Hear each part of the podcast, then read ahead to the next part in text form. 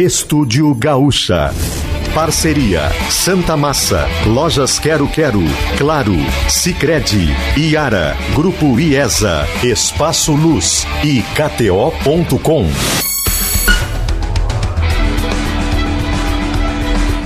Ramon Nunes.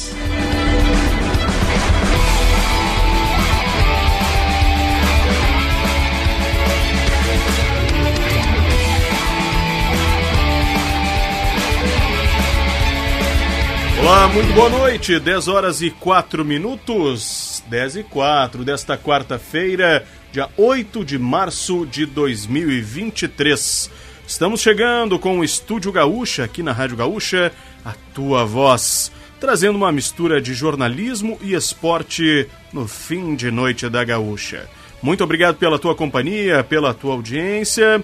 Nós vamos juntos até a meia-noite aqui no Estúdio Gaúcha, trazendo muita informação e hoje, principalmente voltado para o nosso interior do estado e, claro, não podemos deixar de lado o assunto do dia, Dia Internacional da Mulher.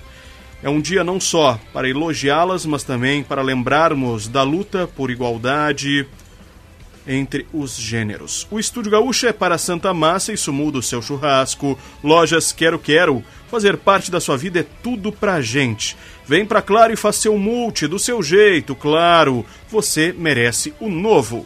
Escolha o Cicred onde o dinheiro rende um mundo melhor. IESA, o Grupo IESA está com a melhor oportunidade para você sair de carro novo.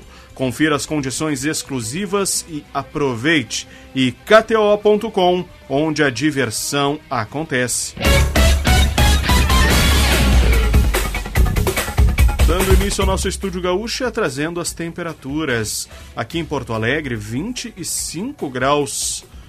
Esteve abafado o tempo ao longo do dia de hoje, né? Apesar de termos algumas nuvens e até algumas pancadas rápidas de chuva em algumas regiões bem localizadas da nossa cidade, da região. O tempo segue temperatura amena agora, claro, 10 horas da noite, mas para o horário uma temperatura até considerada elevada. Em Caxias do Sul faz 22, Santa Maria no centro do estado 25 graus neste momento. Em Pelotas, lá no sul, 24, Rio Grande também 25 e em Passo Fundo, no norte do estado, 22 graus. Daqui a pouquinho teremos a Luísa Schirmer atualizando a previsão do tempo aqui no nosso programa. Antes vamos atualizar o placar gaúcha para Unidos, a casa da Volks, na Ipiranga, pertinho da PUC. Em andamento pela Libertadores da América agora, Milionários e Atlético Mineiro, 36 minutos do primeiro tempo. Está 0 a 0 esse jogo pela Copa Libertadores. Pela Copa Sul-Americana, temos em andamento Estudiantes da Venezuela e Deportivo Tátira. O Tátira vai vencendo por 1 a 0. Também temos Santa Fé e Rio Negro Águilas. Santa Fé vencendo também por 1 a 0. Tem mais um jogo para começar ainda pela Copa Sul-Americana. Pela Copa do Brasil, infelizmente, não deu para os guerreiros lá do São Luís de Juí. Perderam para o Remo por 2 a 1 e o Remo acabou saindo classificado. Os outros jogos da Copa do Brasil hoje foi Camboriú 0, Bahia 1, Bahia classificado.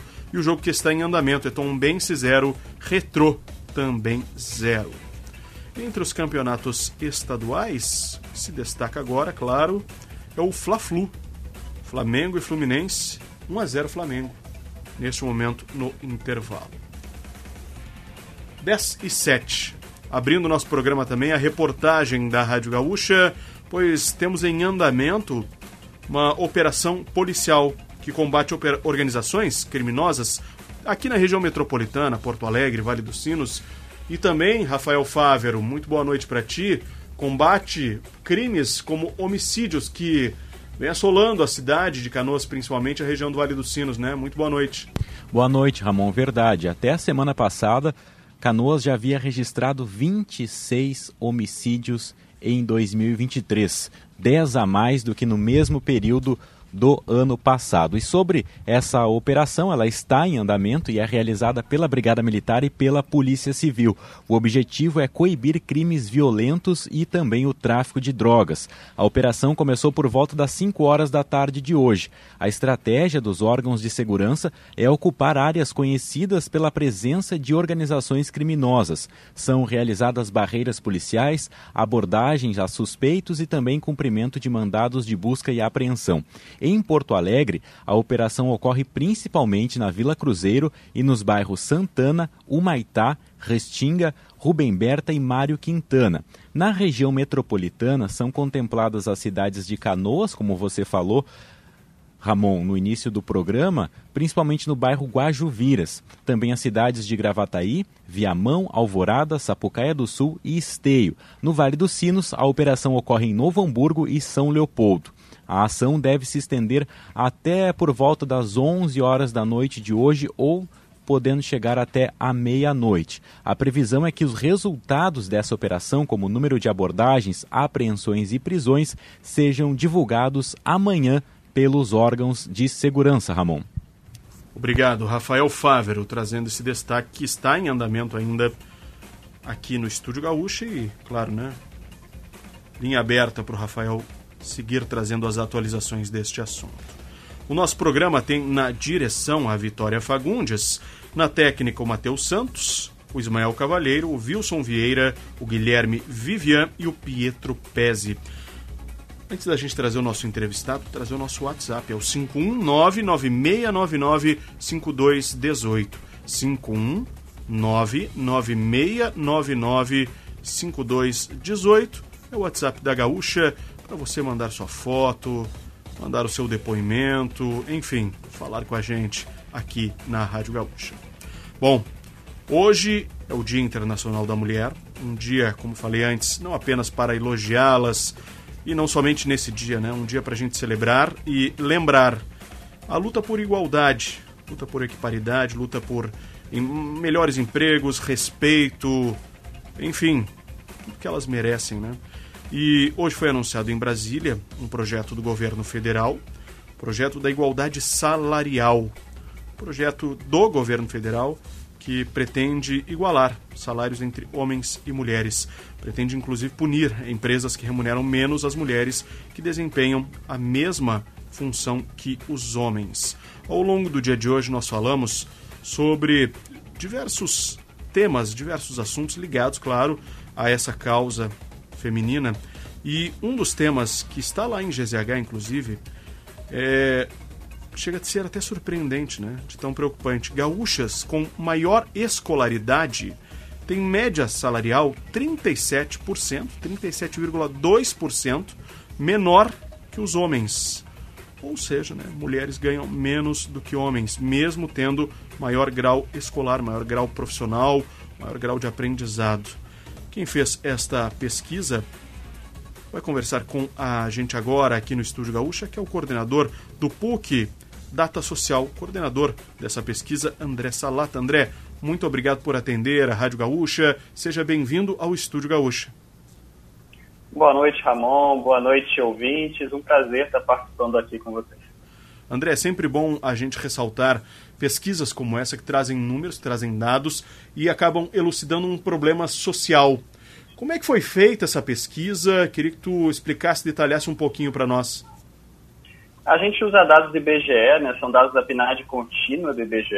A gente tem a série histórica desde 2012 até 2021, então a gente cobra aí um período de quase uma década, né? chegando a quase uma década. Sim.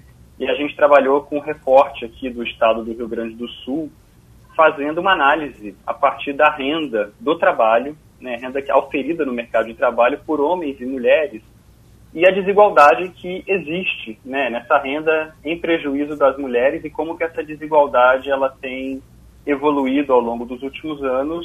E o dado principal é esse, né, que vocês acabaram de citar, que ainda hoje né, os homens ganham em média 37% a mais do que as mulheres, apesar das mulheres terem um nível de uh, um nível de escolaridade maior do que o dos homens. Pois é, além disso, mesmo com a mesma qualificação, desigualdade se mantém e os números chegam até a surpreender negativamente, né? porque A média salarial, renda média das mulheres, eh, mesmo com maioria entre os cargos com nível superior, é de 2.380 e a dos homens 3.267. E para os homens com ensino superior, a média de 6.589, entre as mulheres acaba caindo para 3.888. É um indicador que tem uma barreira de gênero aí no mercado de trabalho, né? Sem dúvida, Ramon, existe uma barreira de gênero, né? A gente já, já havia estudos mostrando isso e a gente está reforçando, portanto, né, essas indicações de que é uma barreira de gênero. Na literatura isso é conhecido como um teto de vidro, né? Como se houvesse ali um teto a partir do qual passa a ser muito difícil as mulheres ultrapassarem. Né? Então você tem cargos, né, que normalmente são os cargos gerenciais, são os cargos de chefia, que justamente são aqueles cargos de mais status, de maior remuneração, onde normalmente há uma predileção dos empregadores para contratar ou para promover os homens uh, para esses cargos. E, e, esse é um dos principais fatores, né, explicando por que, que a gente, no final, vai encontrar uma desigualdade na renda média tão grande entre homens e mulheres, apesar das mulheres terem uma disparidade maior do que, do que a dos homens. Além disso, Ramon, se me permitir, eu acho que é importante ah. também a gente colocar né, que tem, tem uma diferença importante nas áreas de formação que é uma questão da desigualdade de gênero também. Né? As mulheres, em função da, das diferenças de socialização, das diferenças culturais né, que a gente sabe que existem na nossa sociedade, as mulheres acabam se direcionando para áreas né, onde você tem uma remuneração menor do que as áreas dos homens. Então você tem, por exemplo, um curso de engenharia. Né? O engenharia é um diploma que tem um prêmio muito alto no mercado de trabalho. Você tem uma predominância né, dos homens nesse tipo de curso. Então esse também é um fator né, que explica parte dessa desigualdade que a gente encontrou no estudo. É, é interessante essa visão. Isso se dá, André, talvez porque é, é, aquela história que a gente fala, né, o lugar da mulher onde ela quiser, a maioria dos homens acaba falando da boca para fora porque se forma um grupo de homens num, num, rito social que as mulheres não se sentem confortáveis em ingressar é, é, na engenharia, claro, não, não, não generalizando a situação da engenharia, mas é um exemplo que a gente dá. É, será que é porque no rito social essa classe de, de, trabalhadores de ensino superior acaba levando as mulheres a crerem que não é possível ingressar, os homens acabam barrando. O, que, que tu averigua nesse caso? É, o que acontece é que desde a mais tenra infância a gente, a gente aprende né, a associar determinadas características às mulheres, determinadas características aos homens. Né, a gente aprende de modo equivocado que os homens né, têm uma facilidade maior para números, né, para áreas mais exatas, né, e as mulheres teriam uma tendência maior para as áreas do cuidado. Então você já vai, né, desde a infância né, dessas mulheres, desses homens, você já vai direcionando essas pessoas para determinadas áreas. Né? E o que acontece é que as áreas nas quais as mulheres são, né, para as quais elas são direcionadas, em geral também, são áreas que pagam menos do que as áreas para as quais os homens são direcionados. Então, assim, esse é um dos fatores, entre os inúmeros fatores, tá? É um dos fatores que vai explicar por que, que no final, lá na frente no mercado de trabalho, mesmo as mulheres, do ponto de vista quantitativo, tendo uma escolaridade maior do que a escolaridade dos homens, né, elas acabam tendo uma renda média inferior. Né? É claro que ainda há outros fatores. Né? No próprio mercado de trabalho, a gente sabe há uma discriminação né, contra as mulheres, há uma Sim. preferência né, dos empregadores por homens, em especial naqueles cargos de gerência, nos cargos de chefia, que são os cargos que pagam mais. Né? Então é uma série de fatores que somados né, vão explicar por que lá no final, lá na ponta, a gente vai ter essa desigualdade que é muito grande, 37%, né, a vantagem uh, da, da, renda média dos homens em relação à renda média das mulheres. E essa proteção social, a gente está tentando combater ela ou não, pelo que tu viu na pesquisa? Olha, eu acho que a gente hoje, por exemplo, a gente avançou um pouco, né? É, é resolver esse problema, combater esse problema exige diversas medidas, porque a desigualdade de gênero ela é multifacetada, ela acontece em diferentes momentos da trajetória né, das pessoas, das mulheres, dos homens. Então, há uma série de medidas que a gente tem que tomar. Né? Essa legislação antidiscriminação, por exemplo, né, para uma maior punição para aqueles empregadores que na sua empresa né, eles, eles é, colocam salários menores para as mulheres do que para os homens no mesmo cargo, por exemplo, isso é importante, claro, isso existe, né? Mas não, isso não vai resolver o nosso problema, né? A gente precisa de mais medidas. A gente precisa de uma série de medidas que, somadas, né, elas vão poder uh, possibilitar que a gente enfrente né, essa questão de modo mais eficiente, de modo mais completo. Pois é, existe lei quanto a isso, né, para que haja uma igualdade salarial. Mas por que, que o Brasil não coloca em prática isso? É somente pelo cunho social, pela questão de proteção de homem para homem? Seria por isso? Eu acho que é importante a gente entender o seguinte, né? Essa lei, ela se direciona para um fenômeno que a gente chama de discriminação pura, tá? que acontece lá na ponta, no final de um processo que é muito mais longo. Né? Então é quando o empregador, né, ele, ele paga um salário maior para o homem que exerce a mesma função do que a mulher na sua empresa. Agora, a desigualdade, ela não se dá só aí. Né? E talvez esse nem seja o principal momento onde a desigualdade de gênero ela vai se construir. Por exemplo, ela, ela vai ter um papel muito mais importante no momento da contratação ou no momento da promoção né, de homens e mulheres para cargos mais altos, para cargos de gerência. Tá? Então, quanto a isso, é difícil a gente ter uma legislação, né, porque aqui a gente está falando de fato né, é, é, do poder do empregador de decidir quem que ele vai contratar, quem que ele vai promover na sua empresa, não é? E aí, nesse caso, é muito mais difícil a gente identificar a discriminação. Né? Indo mais atrás ainda, né, na trajetória de vida das pessoas, a gente volta àquela questão né, das áreas de formação. Né? Você tem todo um sistema cultural que leva as mulheres a se formarem em maior medida em áreas que pagam menos. Tá? Então, por isso que eu estou dizendo, tem uma série, a gente não pode, é, a gente não pode achar que com uma, né, com, uma, com uma única lei, né, punindo esses empregadores que discriminam de fato, né, a gente vai conseguir solucionar esse problema. Né? Sem dúvida é importante, uma contribuição enorme, mas a gente, a gente precisa de muitas outras medidas né, para que a gente possa realmente né, reduzir essa, essa distância, essa diferença que é muito grande entre homens e mulheres no mercado de trabalho. Nós estamos conversando aqui com o André Salata, coordenador do PUC-RS Data Social, coordenador dessa pesquisa que mostra que as gaúchas têm uma média salarial menor que os homens, que os gaúchos. André, como você coordena geralmente essa área já, eh, eu vejo aqui pelo texto da proposta do governo dizendo que vai ser estabelecido um, um mecanismo de transparência salarial e remuneratória. Se aprovada a lei, vai determinar a publicação desses relatórios pelas pessoas jurídicas, que são as empresas. Isso vai funcionar, André, na tua opinião? Olha, eu acho que se houver fiscalização e se houver punição para os casos identificados, sim, pode funcionar.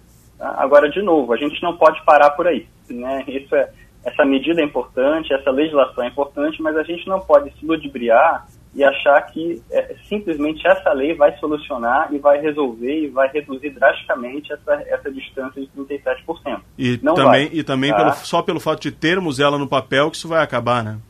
É, além disso, né? Então, assim, mesmo, a gente, mesmo que a gente parta da premissa que essa lei pegue, né, que é o termo que a gente costuma usar Sim. no Brasil, né, que ela funcione de fato, né? Mesmo assim, isso não significa que essa distância de 37% ela vai se reduzir drasticamente. Porque, novamente, a desigualdade de gênero ela se dá em diversos momentos da trajetória dos indivíduos, em diversos momentos no mercado de trabalho também. Então tem uma série de outros fatores que a gente tem que pensar. Por exemplo, né, só para te dar um exemplo, né, a legislação no que tange né, licença maternidade, licença paternidade. Tá? No Brasil isso é, isso, isso é muito voltado para as mulheres né? E os homens têm um tempo muito pequeno ali de licença paternidade, tá? A gente poderia pensar em modernizar a nossa legislação, né, e flexibilizar no sentido do que, do, que, do que outros países fazem, como a Alemanha, por exemplo, onde você tem um tempo que o casal decide como que ele vai dividir. Né? E dessa maneira, né, esse fardo, entre aspas, né, ele acaba sendo dividido e, portanto, a potencialidade de mulheres e homens no mercado de trabalho, ela acaba ficando um pouquinho mais equilibrada. Tá? Então tem, tem, outras, né, tem, tem outras áreas em que a gente tem que em que a gente tem que mexer, que a gente tem que repensar para a gente poder de fato combater essa desigualdade. Né? Uma das medidas do governo hoje foi também o anúncio da expansão de creches. Né? Isso é importantíssimo, né? porque uma das razões pelas quais as mulheres também é, ganham menos no mercado de trabalho é justamente porque elas dividem né, o seu tempo no mercado de trabalho com o trabalho doméstico e também com a criação dos filhos, com a maternidade. Tá? E a gente sabe que a rede de creches né, para as pessoas de menor renda no Brasil ela é muito deficiente. Então, você expandir a rede de creches também é uma medida muito importante para a gente combater a desigualdade de gênero. Então, Sim. novamente, assim, a gente, a gente tem que pensar numa série de medidas que, em conjunto, vão poder, de fato, é, trazer essa desigualdade mais para baixo. Entre elas, a educação, né, André? A gente ensinar as nossas crianças, claro, começando pela base, que essa igualdade tem que existir e que não é nenhum demérito o homem uh, se propor a, a ficar em casa, uhum. enfim, a, a, dividir tarefas igualmente, as mulheres também se proporem a, a irem para o mercado de trabalho, tirar esse preconceito das nossas crianças. E você mencionou, André, uma questão que é importante, que é a questão da gestação. Eu não fiz nenhuma pesquisa, não tenho dados concretos, mas tenho relatos, relatos de pessoas conhecidas, de mulheres conhecidas que alegam ter medo de engravidar pelo medo de serem demitidas, justamente pelo período grande de, de licença maternidade a que elas estão submetidas. E também já ouvi empregados, empregadores, aliás, empresários, afirmando, André, que tem medo de contratar mulheres justamente pelo período da maternidade. Como é que a gente pode fazer para diminuir esse preconceito e tirar até esse crime, né, que podemos chamar assim? É, exatamente, esse é o ponto, né? E, e, e esse é um fator importantíssimo também para explicar essa desigualdade de renda entre homens e mulheres. De fato, há uma preferência né, dos empregadores, tá? em muitos casos, por homens, e uma das razões é justamente a possibilidade né, da, da, da empregada mulher engravidar né, e ela ficar ausente, portanto, o trabalho está em licença maternidade, enquanto a empresa está né, tá, tá remunerando. Né? Uma maneira da gente poder é, suavizar, amenizar ou mesmo resolver esse problema é justamente a gente repensar essa nossa legislação no que tange a licença maternidade e a licença paternidade, de modo que possa haver uma divisão mais equânime né, desse papel de criação dos filhos entre homens e mulheres. Hoje em dia, os homens eles têm é, é direito a pouquíssimos dias, né, quando eles são quando eles são pais, enquanto as mulheres têm direito a, a mais dias. Então, se pudesse haver uma divisão, mesmo que as famílias pudessem decidir como vai ser essa divisão, né, isso já suavizaria esse problema na medida em que os empregadores né, eles não saberiam exatamente se as mulheres, é, é, é nesse caso, é, tirariam mais dias do que os homens. Ou seja, o prejuízo de contratar uma mulher talvez não fosse tão maior do que, do que o de contratar um homem. Portanto, a gente tem que repensar essa nossa legislação, modernizar essa nossa legislação para esses novos papéis, né? para o papel do novo pai, da nova mãe, que está mudando muito na sociedade. Eu acho que essa nossa legislação ela ainda não acompanhou né, essas mudanças que a gente já consegue enxergar. É, inclusive, André, até para a gente encerrar aqui, mensagens de ouvintes aqui. Nenhuma das duas mandou o um nome, viu? Mas a gente vai preservar também, justamente pelo medo de retaliação que existe por parte dos empregadores.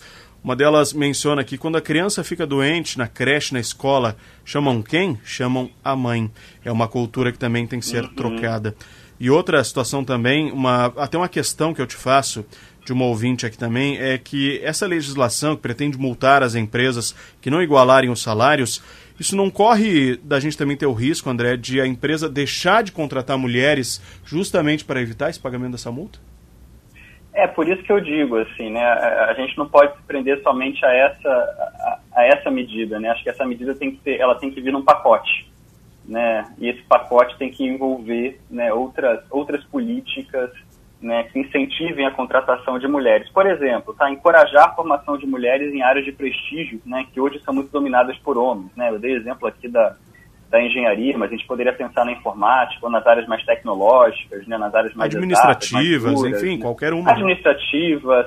Eu acho que tem que ter um esforço da sociedade civil, e aí eu incluo as, as empresas, né, o setor privado, né, para a gente ter mais mulheres em cargos mais altos, em cargos de gerência, né, em cargos de chefia, mesmo que isso seja através de cotas né, adotadas por essas empresas. Algumas já o fazem, né, você já tem políticas afirmativas para ter mais mulheres em cargos mais altos. Né, então tem que, ser um, tem que ser um pacote, né, um pacote de medidas.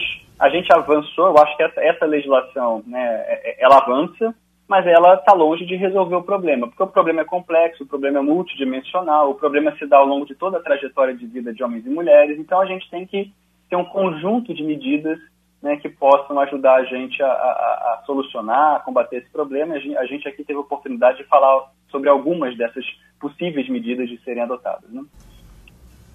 Perfeito. Professor, coordenador do PUC-RS Data Social, coordenador dessa pesquisa, André Salato. Essa pesquisa, André, ela tem alguns dados em GZH.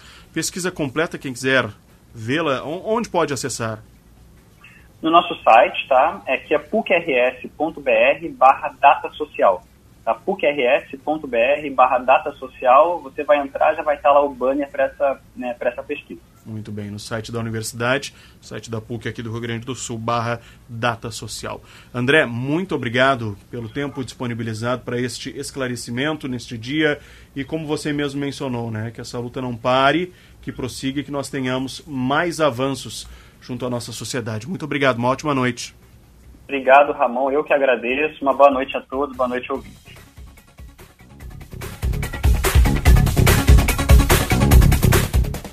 Agora aqui no Estúdio Gaúcha nós vamos a Brasília conversar com a repórter correspondente do Grupo RBS na capital federal, Samantha Klein. E hoje, Samantha, tivemos por aí um evento muito importante para a sociedade brasileira, um evento alusivo ao Dia Internacional da Mulher, que anunciou um conjunto de medidas para equiparação salarial, equiparação no mercado de trabalho, entre outras coisas, que reuniu não somente o presidente Lula, a primeira-dama Janja, mas também ministras, autoridades femininas do governo federal, como Samantha Klein. Tudo bem, Samantha? Muito boa noite. Muito importante a situação. Boa noite, Ramon. Boa noite, ouvintes da Rádio Gaúcha.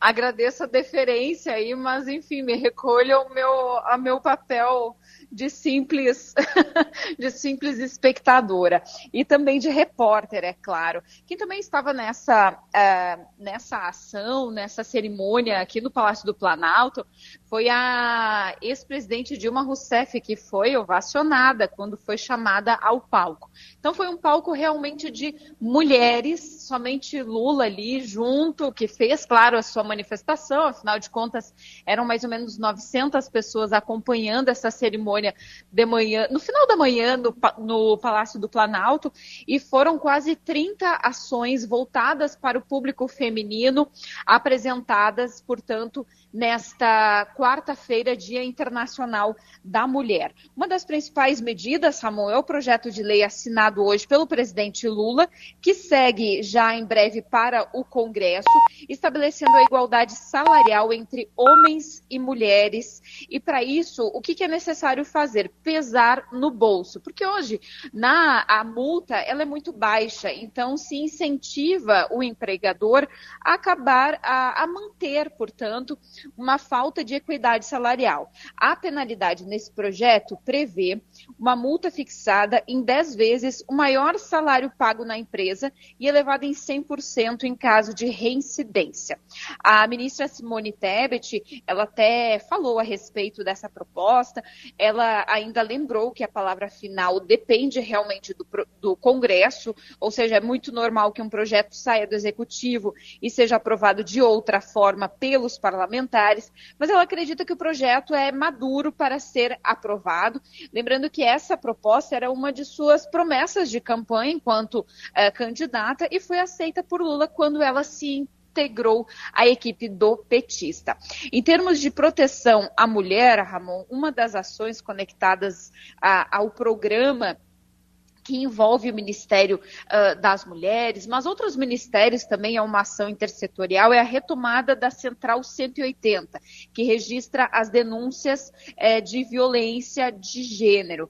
Esse programa estava praticamente parado no final do ano passado e agora é retomado. Também serão implantadas 40 casas da mulher brasileira. Esses projetos precisam ser discutidos com os estados. Alguns estados já têm confirmações. Perguntei para a ministra se o Rio Grande do Sul estava no, no, escopo, mas ela disse que conversações ainda precisam ser feitas. O presidente Lula também assinou um projeto de lei que vai ser enviado ao Congresso, que prevê estabelecer o dia 14 de março como Dia Nacional Marielle Franco de enfrentamento à violência política de gênero e raça. Lembrando que foi justamente num 14 de março de 2018 que a ex-vereadora, a então vereadora do Rio de Janeiro, foi brutalmente assassinada no centro da capital do Rio. Então, essas são algumas ações. Também se prevê aí dentro do Bolsa Atleta uma licença maternidade, ou seja, com a mãe uh, seguindo, recebendo essa bolsa.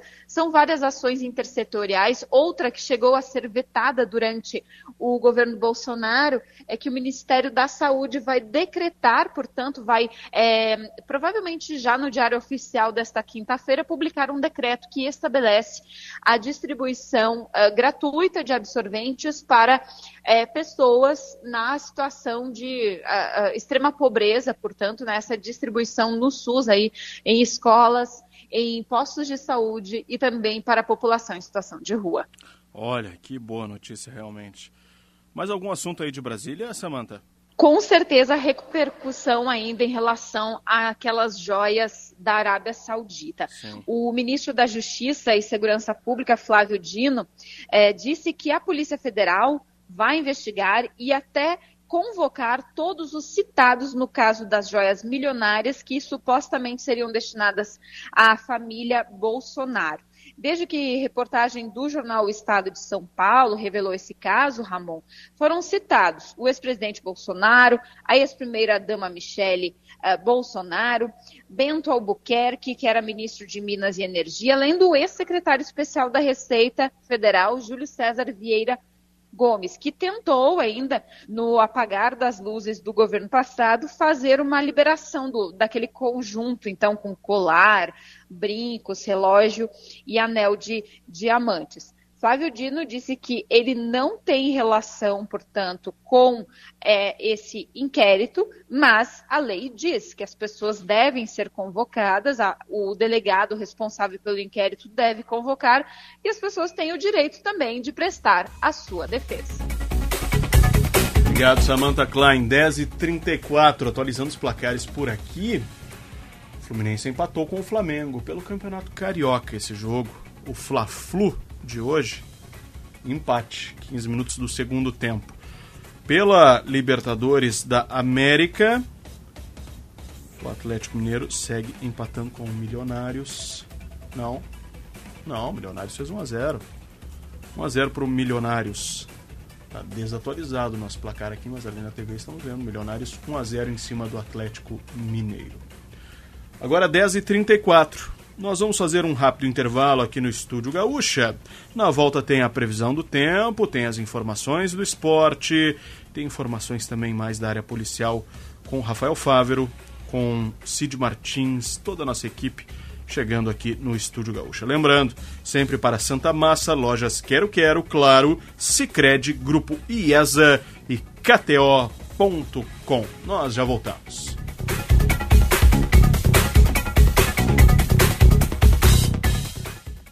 Novo Samsung Galaxy S23 com o Claro 5G+, é a melhor definição de estar conectado. Compre agora por 24 vezes sem juros de 135,99 reais, ou 3.240 reais à vista no Claro Multi 200 GB e leve o dobro de memória. Acesse claro.com.br ou vá até uma loja e aproveite.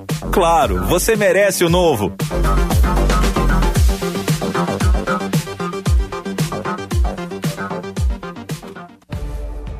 A Calçados Pegada quer saber: qual a sua próxima conquista?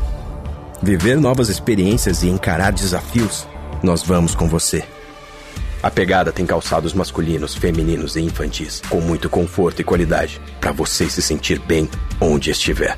Conheça a coleção Pegada nas melhores lojas do país. Ou acesse o Instagram, arroba Pegada Shoes e o site pegada.com.br. Pegada, a marca da conquista. Com vocês, a Fernanda Melchiona, deputada federal do PSOL. A cada 22 minutos, uma mulher é agredida no Rio Grande do Sul.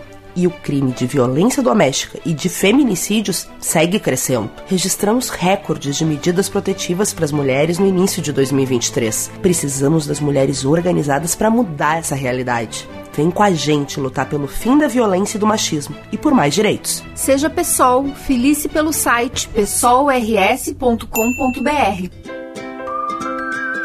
No Sicredi, você conta com a solidez de uma instituição financeira cooperativa com 120 anos de tradição e um atendimento próximo que entende o seu perfil e as suas necessidades. Escolha uma alternativa mais humana e colaborativa para sua vida financeira. Escolha o Sicredi, onde o dinheiro rende um mundo melhor.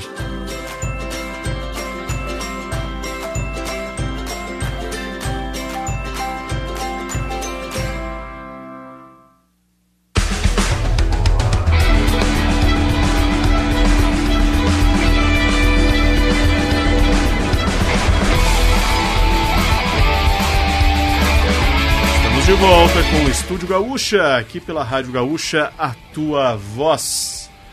10h37. Vamos trazer a previsão do tempo com a Luísa Schirmer aqui no nosso programa. Luísa, muito boa noite.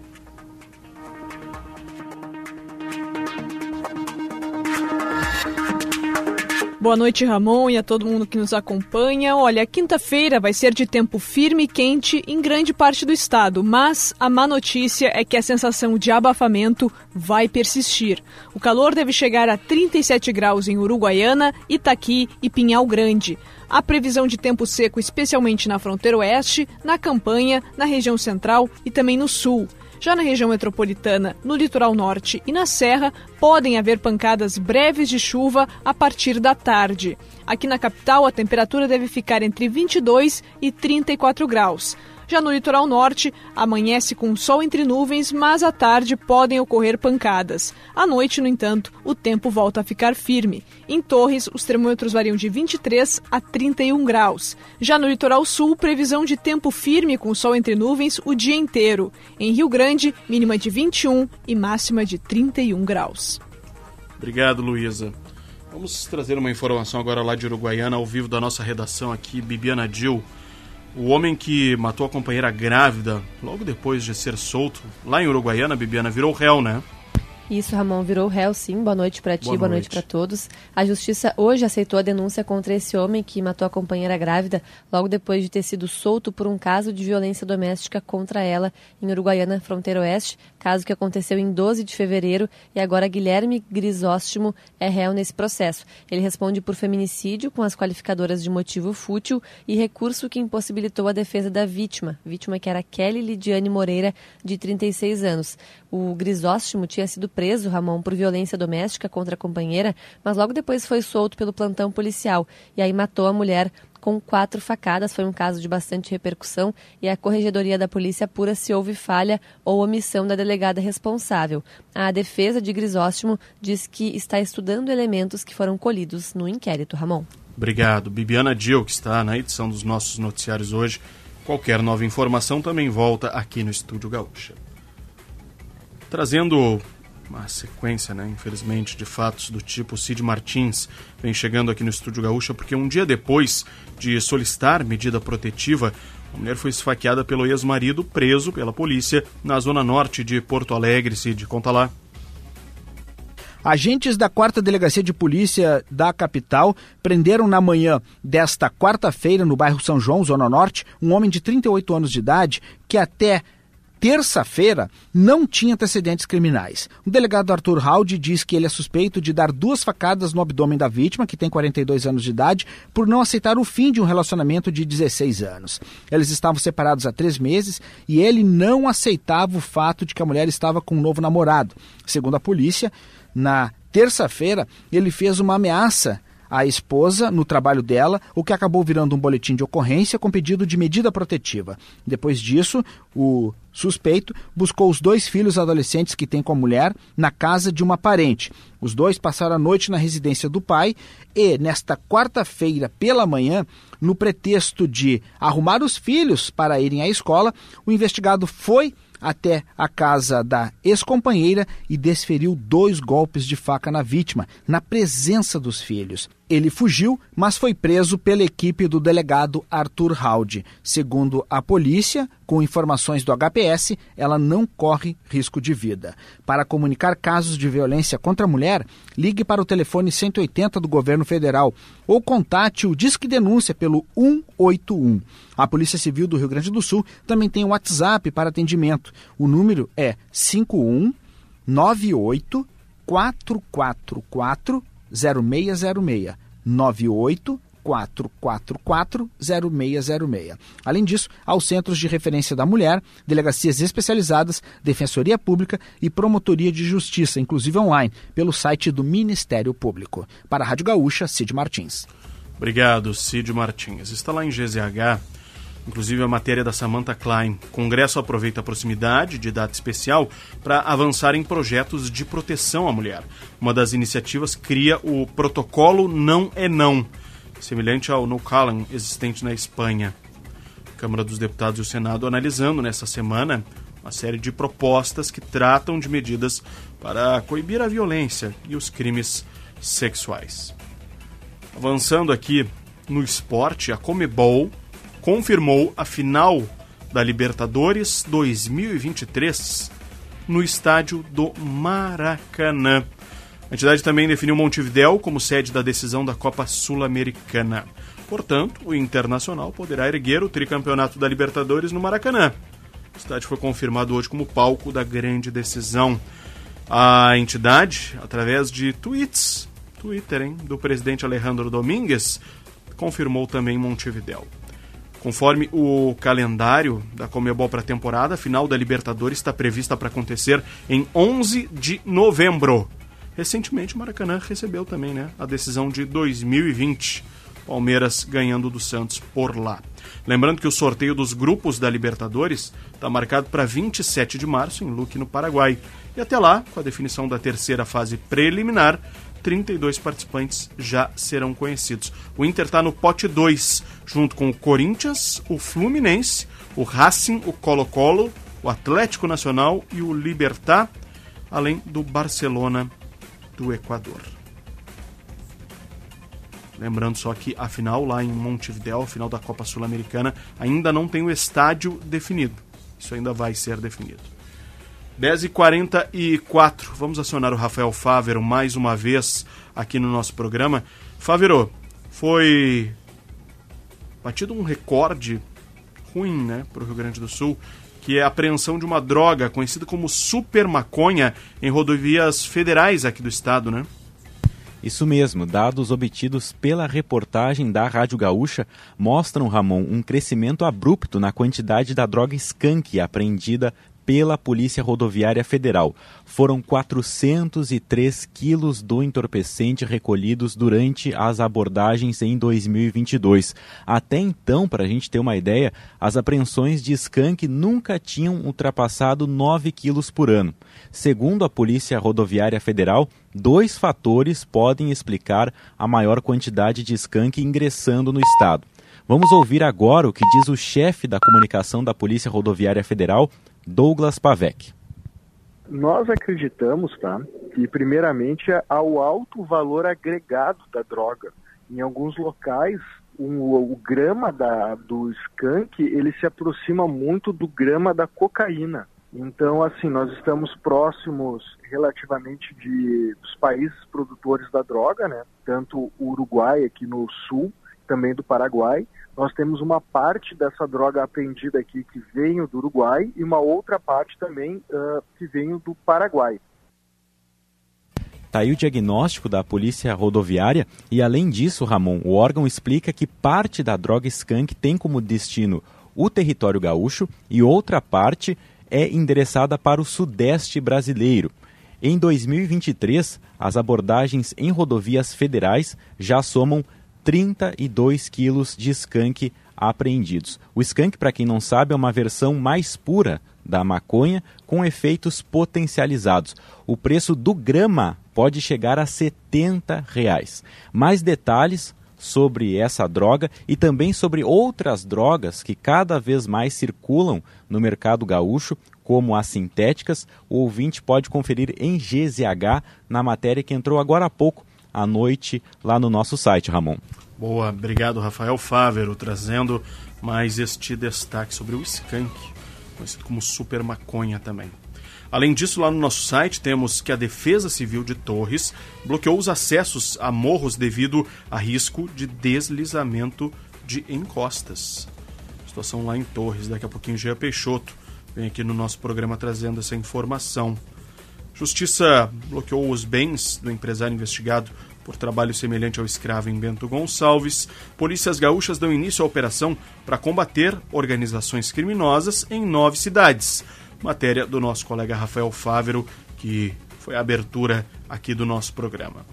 Além disso, mesmo com a igualdade salarial obrigatória, o projeto do governo é fácil de burlar e ainda assim necessário. Opinião de Marta Esfredo, nossa colunista lá em GZH.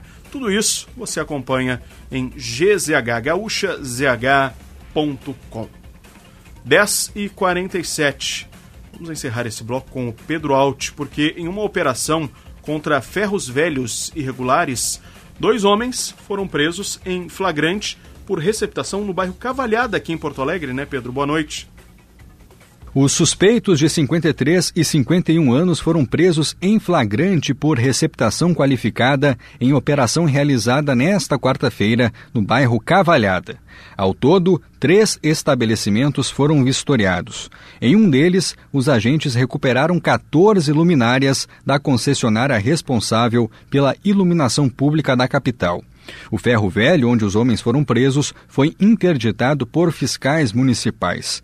Os suspeitos que não tiveram a identidade divulgada também tiveram que assinar um termo circunstanciado devido à localização de aves em situação de maus tratos.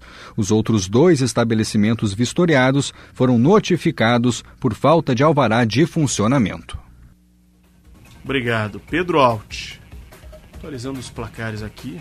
Ver se atualiza o nosso sistema aqui de placares da Rádio Gaúcha.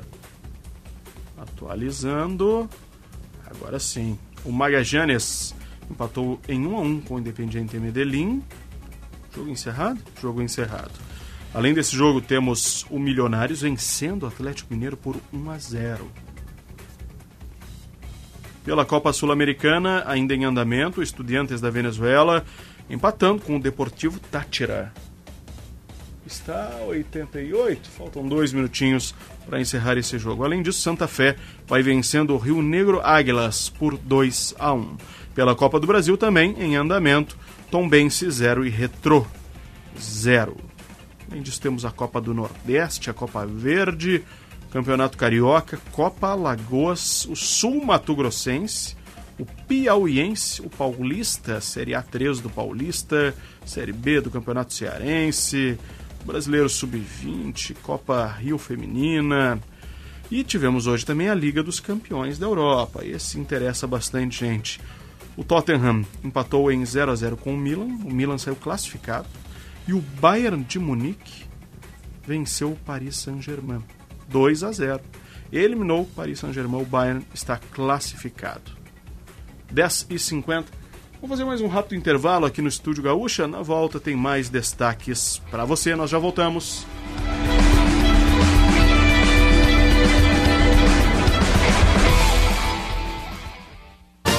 Você faria se ganhasse um dinheirão? Mudava de carro? De casa? De vida?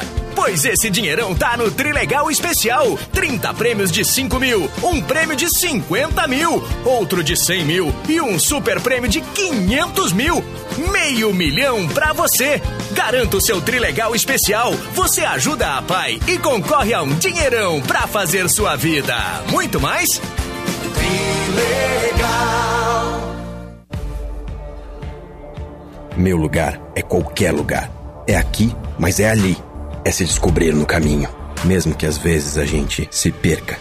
É estar pronto para novas experiências, pronto para qualquer desafio. O seu lugar é onde você quiser, é onde você deixa a sua pegada, a marca da conquista.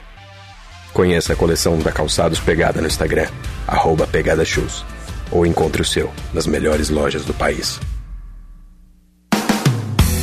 Cachaça Sete Campos de Piracicaba, produzida com canas selecionadas e fermentadas com leveduras naturais. O resultado faz da Cachaça Sete Campos de Piracicaba a melhor cachaça do Brasil. Embalagem vitro e PET. Eu disse Sete Campos de Piracicaba, a melhor cachaça do Brasil.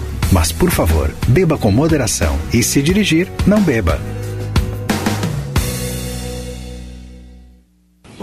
Vizinho. Opa! Bonita grama, hein?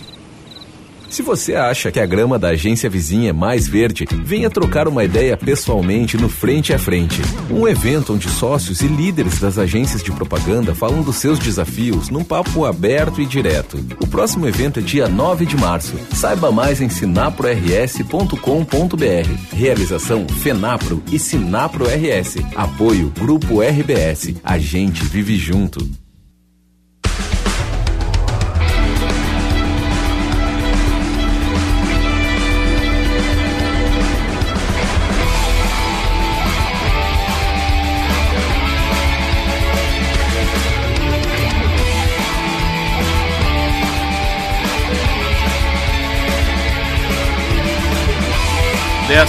52, 10 horas e 52 minutos, nós estamos de volta com o Estúdio Gaúcha.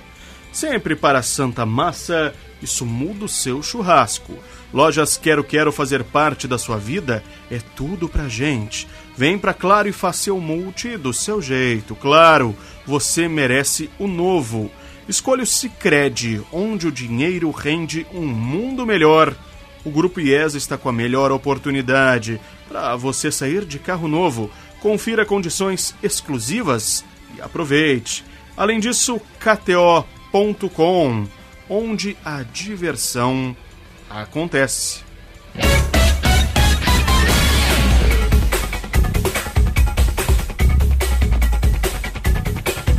As redes sociais, um prato cheio, né, para teorias de conspiração, o pessoal que acaba pegando uma informação desencontrada. Hoje mesmo recebi sobre um asteroide que vai atingir a Terra. Calma, não é bem isso, né? Está lá em GZH, uma matéria de hoje. Foi descoberto um asteroide com uma pequena chance de atingir a Terra em 2046. Atualmente esse fenômeno espacial está localizado, olha só, 1 milhão e 800 mil quilômetros da Terra. A Agência Espacial Norte-Americana NASA rastreou esse novo asteroide durante observações de rotina envolvendo esses fenômenos espaciais. Ele foi denominado de 2023 DW, é um fragmento de corpo celeste, tem uma pequena chance de impactar na Terra nesse século. Previsão de colisão está estipulada para 2046, caso aconteça. Só que em muitos casos dessas novas descobertas são necessárias algumas semanas de estudo para reduzir as incertezas. Data estimada da chegada do asteroide na Terra era 14 de fevereiro de 2046. 14 de fevereiro de 2046. Planeje-se já, hein? Será que teremos até lá? Ou será que passaremos por essa? Temos que aguardar. Com quatro jogadoras, jogadores da dupla Grenal, a seleção brasileira foi convocada para o Sul-Americano Sub-17 a competição garante quatro vagas no Mundial dessa categoria. Foi divulgada a lista com 23 jogadores que vão defender o Brasil. Entre os convocados estão o zagueiro da Mata e o meio-campista Lucas Camilo, do Grêmio, e o zagueiro Dalla Corte e o atacante Ricardo Matias, do Internacional. Essa competição vai ser disputada no Equador, tem início no dia 30 de março. Os jogadores vão se apresentar no dia 15, quando começam os trabalhos sob o comando do técnico Felipe Leal. Atualizando os placares, o Flamengo segue empatando em 1 a 1 com o Fluminense, 34 do segundo tempo. Bola na área do Flamengo. Tira o goleiro, lá vai o Fluminense tentando o ataque pela direita. Muita gente dentro da área e afasta ali o zagueiro do Flamengo. Pela Libertadores, o Atlético Mineiro vai perdendo para o Milionários por 1 a 0. Tem VAR agora. Tem VAR em uma disputa com um lance lá do Milionários. Impedimento. Não, mas do Atlético Mineiro. Estava pedindo impedimento Milionários. Não estava impedido, portanto o Atlético Mineiro empatou. Acaba de empatar com o Milionários em 1 a 1 gol de Paulinho. Paulinho marcando no segundo tempo para o Galo Mineiro. 10 e 56 pegar mais uma informação que chegou por aqui, para os nossos ouvintes ficarem atentos, porque na BR-101, até peço que o nosso colega Rafael Fávero traga essa informação, eu estava apurando ela, na BR-101, não sei se o Fávero está na escuta, a CCR Via Sul, Fávero, ainda não terminou os trabalhos lá em Osório, né? Não, Ramon. Os motoristas ainda devem ter atenção na altura do quilômetro 85 Entretanto, anteriormente, nos últimos dias, o bloqueio era nos dois sentidos da via, agora é apenas no sentido Torres-Osório. O desvio pode ser feito por vias laterais. As obras seguem pelo menos até amanhã, Ramon, de acordo com as condições climáticas, se elas permitirem que o trabalho seja concluído amanhã. Se concluído amanhã, a via é totalmente liberada. Se não, segue ainda com o trecho no sentido Torres Osório, bloqueado lá na BR-101, na altura do quilômetro 85. Obrigado, Rafael Fávero, sempre atento aqui no Estúdio Gaúcha. E olha, o visto para cidadãos dos Estados Unidos, do Japão, da Austrália e do Canadá vão voltar a ser exigidos aqui no Brasil. Essa informação é de agora à noite, está lá em GZH. O presidente Lula determinou que o Itamaraty passe a exigir novamente os vistos para os cidadãos desses quatro países que resolvam visitar o Brasil. A exigência desse visto havia sido suspensa em 2019 durante o governo do ex-presidente Jair Bolsonaro. Um levantamento do governo atual apontou que não houve um aumento do fluxo de turistas de modo considerável desde que caiu essa exigência. E a decisão do governo Lula se dá com base no princípio da reciprocidade. E agora o Itamaraty vai informar as embaixadas de maneira formal, ainda não há, portanto, uma estimativa de quando essa medida passa a vigorar na prática na entrada do Brasil. Portanto, o Brasil exigindo, vai exigir, né? ainda não exige novamente vistos para cidadãos dos Estados Unidos, do Canadá, da Austrália e do Japão, que antes tinham visita livre aqui para o Brasil. Outra informação que chama a atenção é a do teto do shopping lá em Osasco, na Grande São Paulo, que desabou hoje. Não há informações de vítimas preliminarmente. A área foi evacuada, segundo uma nota da Polícia Civil, só que parte do teto do Osasco Plaza Shopping, que fica na Grande São Paulo, desabou na tarde de hoje. E olha, a foto é impressionante, está lá em GZH. Carros caíram no meio do shopping. Ficavam no estacionamento superior e acabaram caindo no meio do shopping. Tem vídeos, inclusive, que circulam nas redes sociais mostrando o teto se rompendo. Tudo isso está lá em GZH. Nós vamos fazer o seguinte: vem aí notícia na hora certa com a Bibiana Dil. Na volta tem o nosso giro pelo interior, hoje recheado de informações e também, claro, a dupla Grenal. Nós já voltamos. Você está ouvindo Estúdio Gaúcha. Jornalismo e esporte juntos no fim de noite da Gaúcha.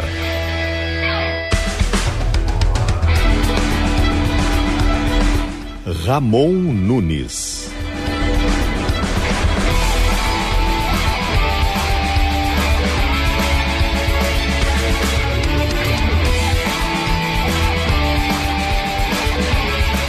Estamos de volta com o Estúdio Gaúcha, aqui pela Rádio Gaúcha, a tua voz. Para a Santa Massa, isso muda o seu churrasco, lojas Quero Quero, fazer parte da sua vida é tudo pra gente. Vem pra Claro e faça seu multi do seu jeito. Claro, você merece o novo. Escolha o Cicred, onde o dinheiro rende um mundo melhor. O Grupo IES está com a melhor oportunidade para você sair de carro novo. Confira condições exclusivas e aproveite. E KTO.com, onde a diversão acontece. Porto Alegre com temperatura de 24 graus, céu parcialmente nublado. Tivemos hoje um dia de calor, podemos dizer, né? Estava quente à tarde, sim. Hoje à tarde aqui em Porto Alegre. Atualizando os placares, teve vira-vira lá no Fla-Flu, Fluminense. Virou o jogo 2 a 1 neste momento. E agora o jogo parado por uma falta, confusão, jogo válido pelo Campeonato Carioca, pela Libertadores, o Atlético Mineiro, outro clube brasileiro, vai empatando com o Milionários por 1 a 1. Já está no segundo tempo também o jogo por lá. Vamos acionar agora o nosso repórter Jean Peixoto, porque Jean, devido às chuvas, a Defesa Civil bloqueou os acessos ao mar em dois pontos de Torres, né? Muito boa noite. Boa noite, Ramon. Boa noite, ouvintes da Rádio Gaúcha. Então, é exatamente isso. A Defesa Civil lá de Torres, no litoral norte, bloqueou os acessos para pedestres em duas localidades que ficam próximas aos morros da praia, tão famosos lá em Torres. A medida preventiva foi tomada em razão das fortes chuvas que vêm caindo né, sobre o município e região nos últimos dias, que causaram uma série de transtornos. Um dos locais bloqueados, Ramon, foi o acesso da Santinha, onde tem uma gruta para Nossa Senhora Aparecida, esse local serve de travessia para a Praia da Cal pelo calçadão. O motivo é o risco iminente de deslizamento de pedras. O outro local isolado foi o acesso conhecido como a Pontezinha de Madeira, que fica aos pés do Morro das Furnas. Os dois locais foram vistoriados pelos técnicos do município e foram também sinalizados com placas devido ao risco grave de queda, segundo a Defesa Civil. O prefeito Carlos Souza, com quem eu conversei mais cedo, disse que a liberação vai ser avaliada nos próximos dias e que a ação é semelhante à que ocorreu lá nos moles de Torres durante as chuvas que caíram no período de carnaval. Ramon. Obrigado. Gia Peixoto trazendo essa informação sobre ainda consequências da chuva agora aqui no litoral norte. 11 e 8. Vamos fazer o nosso giro pelo interior do estado, Matheus?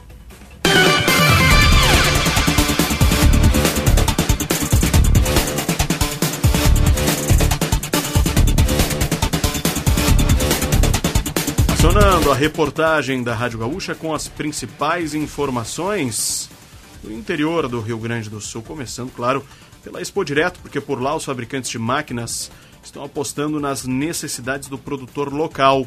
Os lançamentos incluem tecnologias voltadas a pequenos e médios agricultores, além de alternativas de financiamento. É a principal atração da Expo Direto Cotrijal nessa edição de 2023 lá em Não Me Toque. E ainda na região norte, um jovem que levaria 40 quilos de maconha para Cruz Alta foi preso. Pedro Alt? Rafael Fávero. Oi, Fávero, diga. O jovem de 18 anos foi preso em flagrante na tarde de hoje na BR-285 em Carazinho. Ele dirigia um veículo Astra no sentido Carazinho Cruz Alta, desobedeceu a ordem de parada da polícia, mas foi seguido e interceptado. O jovem não teve a identidade revelada. Ele foi encaminhado para a Polícia Judiciária de Carazinho. A maconha e o carro, que tem placas de Serafina Correia, foram apreendidos. O jovem é nascido em Cruz Alta e já tem antecedente por desobediência e desacato, Ramon. Obrigado, Rafael Fávero. Agora sim, vem chegando o Pedro Alt, porque um trabalhador em situação análoga à escravidão foi resgatado em São José do Herval. Diga lá, Pedro.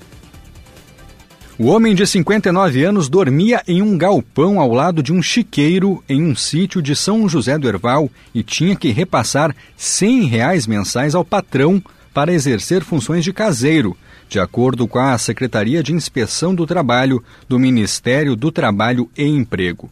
Isto porque o empregador cobrava 500 reais pelo alojamento, mas pagava apenas 400 em salários mensais. O trabalhador, que cumpria a pena em liberdade, estava nessa situação desde o final de 2021. Quem explica o funcionamento do esquema é Joel Darcy, auditor fiscal do trabalho que coordenou a ação ele tinha que comprovar um endereço fixo e ter um trabalho. Daí, na verdade, o patrão abusou dessa vulnerabilidade dele, ofereceu um lugar para ficar e, e, firmou um contrato de receber um salário de 400 reais, só que cobrava 500 reais para ele morar nessa, nessa propriedade. Autoridades também encontraram uma agenda onde o empregador contabilizava dívidas do trabalhador resgatado. Nela constavam registros como uma dívida de R$ 2.800 por uma máquina de lavar pagos em sete prestações. O dinheiro vinha de uma pensão e de uma aposentadoria às quais o trabalhador tinha direito. Ele foi resgatado na noite de terça-feira, é analfabeto e cumpre a pena em liberdade com utilização de tornozeleira eletrônica, o que fazia com que ele não pudesse se retirar do local. Além disso, de acordo com Darcy, toda a documentação a respeito de sua situação jurídica era retida pelo patrão. O empregado, que não teve a identidade divulgada, foi encaminhado para a casa de sua companheira, também em São José do Herval, e uma mediação junto à SUSEP permitiu que ele pudesse deixar o sítio sem infringir as regras quanto ao cumprimento de sua pena.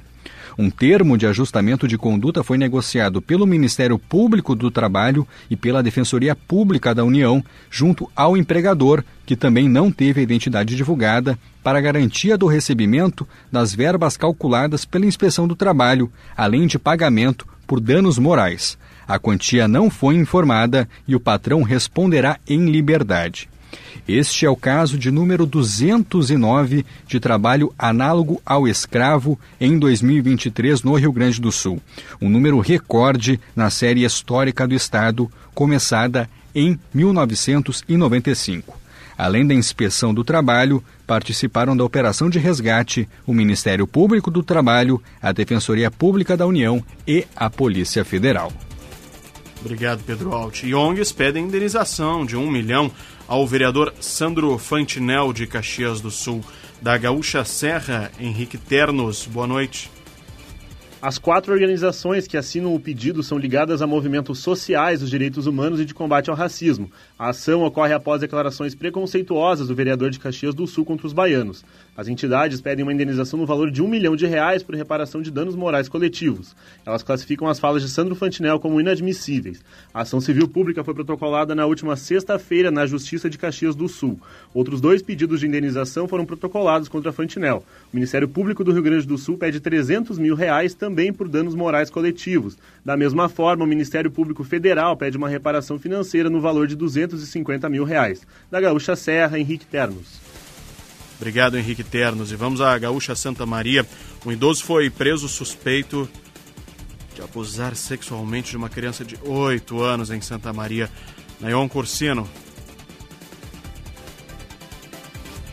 A Delegacia de Proteção à Criança e ao Adolescente de Santa Maria prendeu preventivamente um idoso de 71 anos. Ele é suspeito de abusar sexualmente de uma criança de 8 anos.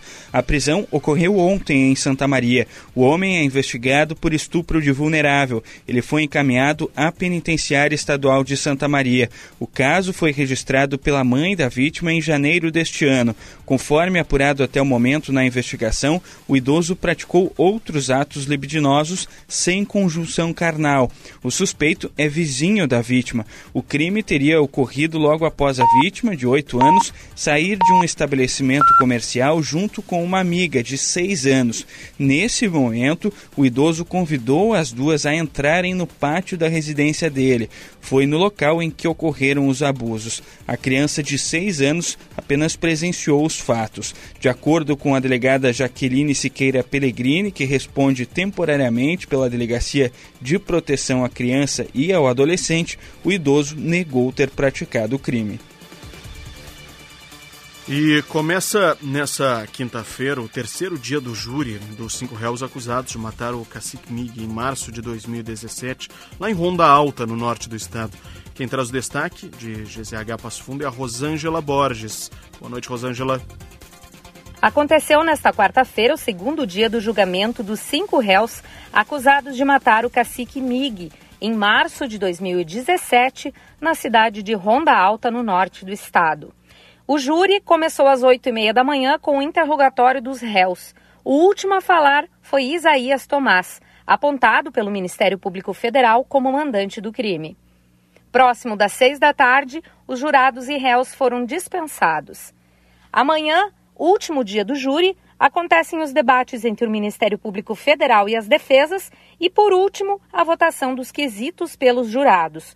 O júri está marcado para começar às 7 horas da manhã. Nesta quarta-feira foram ouvidos os réus Isaías Tomás, de 50 anos, que é apontado como mandante, Moacir Tomás, de 62, e Rogério Nascimento, de 39, acusados de serem os atiradores e Laurigo Terres de Carvalho, 53 anos, e Daniel de Oliveira, de 40, apontados como informantes. Todos respondem por homicídio qualificado mediante pagamento de recompensa e emboscada. Antônio José Mig Claudino, 57 anos, foi morto a tiros num bar no dia 20 de março de 2017, na terra indígena de Serrinha, em Ronda Alta. De acordo com a acusação do Ministério Público Federal, Isaías promovia invasões para forçar a demarcação de terras reivindicadas. A vítima teria sido testemunha contra ele em outro processo e, após a condenação, Isaías teria jurado cacique Mig de morte. De Passo Fundo para a Rádio Gaúcha, Rosângela Borges. Obrigado, Rosângela. E a rede Mulheres Empreendedoras de Rio Grande chega a mil integrantes. Uma boa notícia. Quem traz é o Felipe Bax a Rede Mulheres Empreendedoras de Rio Grande chegou a mil participantes. E para celebrar a marca e também o Dia Internacional da Mulher, foi inaugurada nesta quarta-feira uma sala especial de atendimento para integrantes da rede, na sede da Secretaria de Inovação, Desenvolvimento e Turismo de Rio Grande. O programa começou em 2021 e tem como objetivo apoiar mulheres na criação do próprio negócio. A nova sala vai servir para atendimentos individualizados de monitoria, em que cada participante vai receber orientações específicas para o seu projeto. Em abril, a rede vai divulgar um mapa da Força Empreendedora Feminina de Rio Grande, que vai também indicar os locais dos empreendimentos e auxiliar no planejamento estratégico de apoio aos negócios. Os cadastros para participação seguem abertos e podem ser feitos pelo site da Prefeitura do Rio Grande. Obrigado. Agora vamos subir a nossa redação novamente, porque tem atualização sobre essa operação policial aqui na região metropolitana e no Vale dos Sinos, né, Rafael Fávero? Isso, Ramon. Os dados compilados de todas as ações em Porto Alegre, região metropolitana e no Vale dos Sinos vai ficar mesmo para amanhã, mas nós conseguimos antecipar agora alguns dados da região metropolitana de Porto Alegre. Lembrando que essa operação integrada entre Brigada Militar e Polícia Civil teve foco no combate aos homicídios e ao tráfico de drogas. Na região metropolitana, ela ocorreu, ela terminou por volta das 11 horas da noite, portanto, ocorreu em Canoas, Gravataí, Viamão, Alvorada, Cachoeirinha, Sapucaia do Sul e Esteio.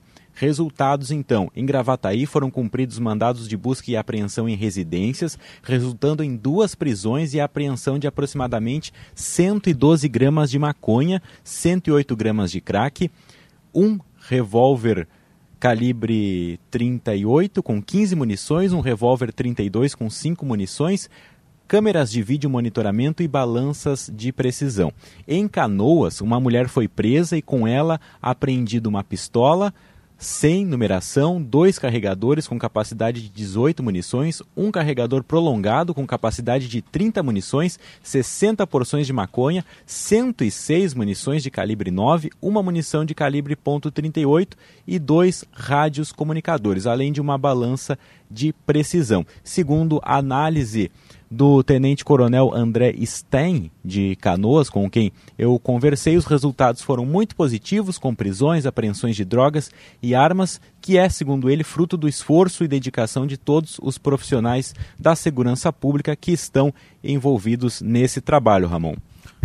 Obrigado, Rafael Fávero. 11 e 20. Mudando um pouquinho de assunto, indo agora para o South Summit Brasil. Startups paulistas e gaúchas predominam nesse evento aqui de Porto Alegre. Quem traz esse destaque é o André Malinowski. Boa noite, Malinowski. Boa noite, Ramon. A competição entre as 50 startups finalistas é o ponto alto do Sal Summit Brasil. Na edição deste ano, 29 são brasileiras e 21 internacionais. O estado de São Paulo lidera o número de participantes, com 15 startups. O Rio Grande do Sul aparece em segundo lugar, com oito finalistas. Cinco são da capital, uma de Santa Maria, uma de Canoas e a outra de Viamão.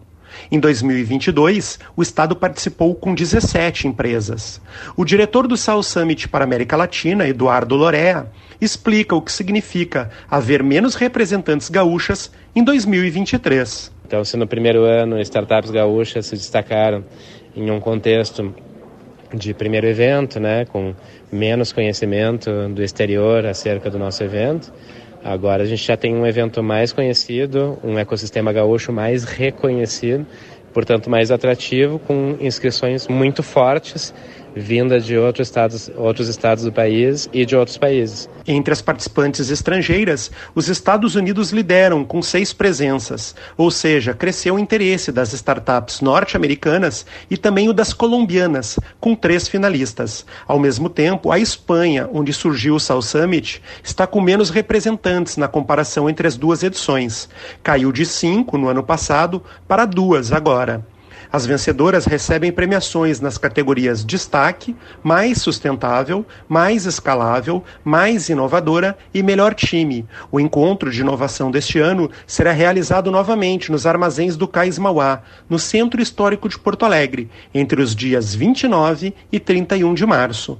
Para maiores informações, acesse a matéria completa no site de GZH. Obrigado, André Malinowski. 11 e 23. Nós vamos fazer um rápido intervalo aqui no Estúdio Gaúcho e na volta tem as informações da dupla Grenal que se prepara para os jogos do final de semana. Nós já voltamos.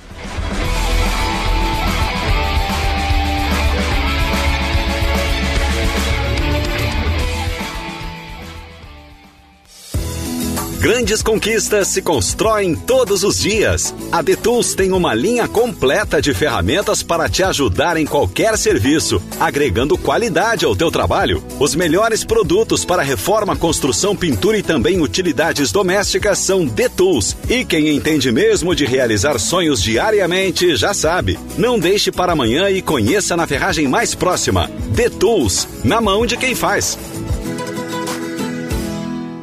Se existisse um jeito mais humano de cuidar da sua vida financeira? Aqui no Sicredi você tem um atendimento próximo porque você não é um cliente, é sócio da cooperativa. E isso faz toda a diferença, porque os resultados financeiros são reinvestidos na sua região, impulsionando a economia local. Isso sem contar os diversos programas sociais que transformam a vida de milhares de pessoas. Venha para o Sicredi. Aqui, o dinheiro rende um mundo melhor. Você que é do campo como eu, sabe quando tem uma boa oportunidade na mão.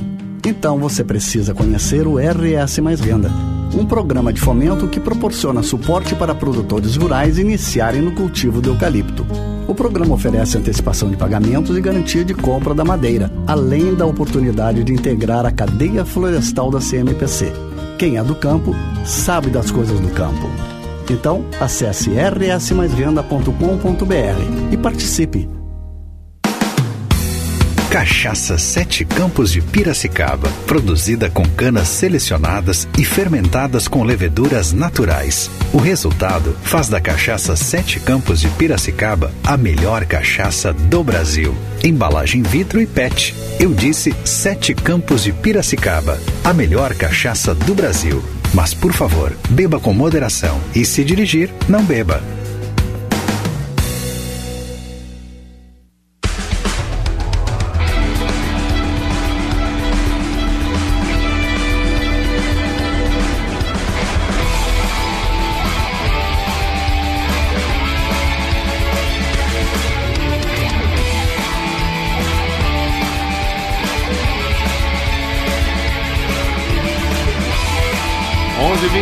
Nós estamos de volta com o Estúdio Gaúcha, aqui na Rádio Gaúcha, a tua voz. Terminou o jogo entre o Atlético Mineiro e o Milionários, terminou. Um a um. Jogadaça realmente do gol do Atlético Mineiro por cobertura. Jogo de ida, né? Dessa fase da Copa Libertadores da América. Terminou também o Fla-Flu, Fluminense recebendo medalhas. Campeonato Carioca tem dessas coisas, né? Prêmios parciais. O Fluminense ganhou o Fla-Flu. Vamos falar agora da dupla Grenal?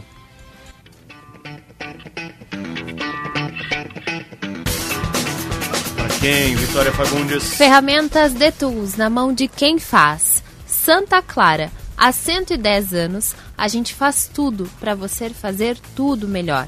CERS. Unir ideias, move o futuro.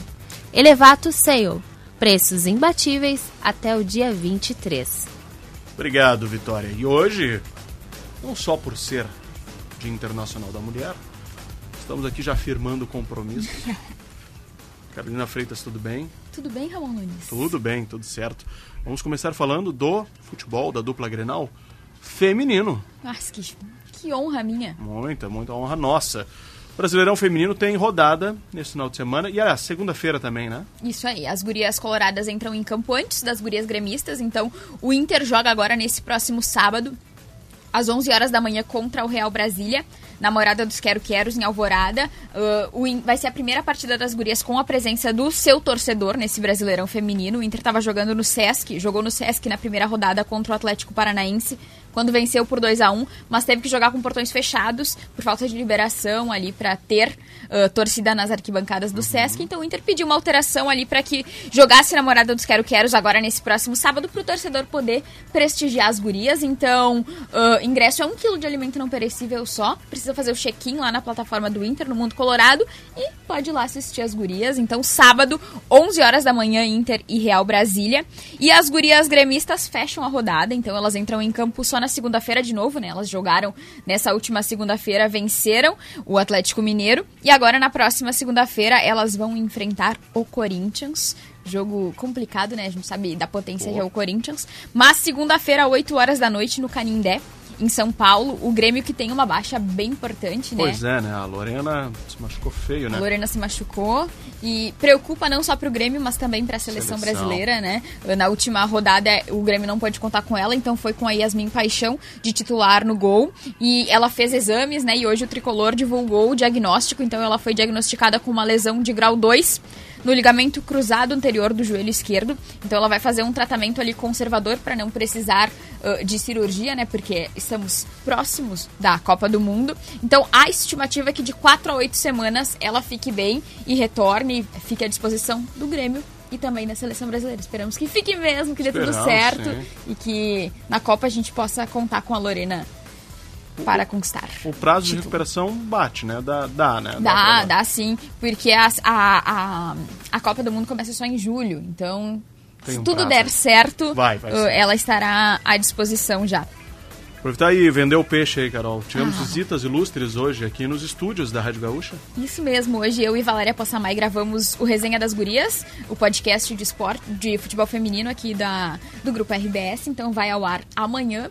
Uh, tratamos do Brasileirão Feminino Sub-20, que começa na próxima semana. Então a dupla Grenal e mais o Juventude serão os representantes do futebol gaúcho. E hoje recebemos duas atletas né, do, da dupla Grenal. Recebemos as meias Dudinha, do Grêmio, e Bárbara, do Inter para projetar essa competição, para falar sobre o que, que elas almejam, né? O que, que os clubes também uh, esperam desse campeonato, que teve uma mudança de fórmula também para valorizar o futebol feminino, né? Antes era uma competição sediada, então acontecia tudo em São Paulo ali, uhum. rapidinho. Agora uh, vão ser 10 rodadas na primeira fase, depois quartas de final com ida e volta. Então vai ser um campeonato mais longo para valorizar também as gurias. Então elas estiveram aqui também para falar sobre isso e amanhã a galera pode conferir no Spotify, no SoundCloud, em GZH, Resenha das Gurias. Bombando, hein? Bombando. Muito. Obrigado, Carol. Muito obrigada, Ramon. Carol Freitas, aqui na Rádio Gaúcha, direto de GZH. 11h30, marcou o sinal da Gaúcha.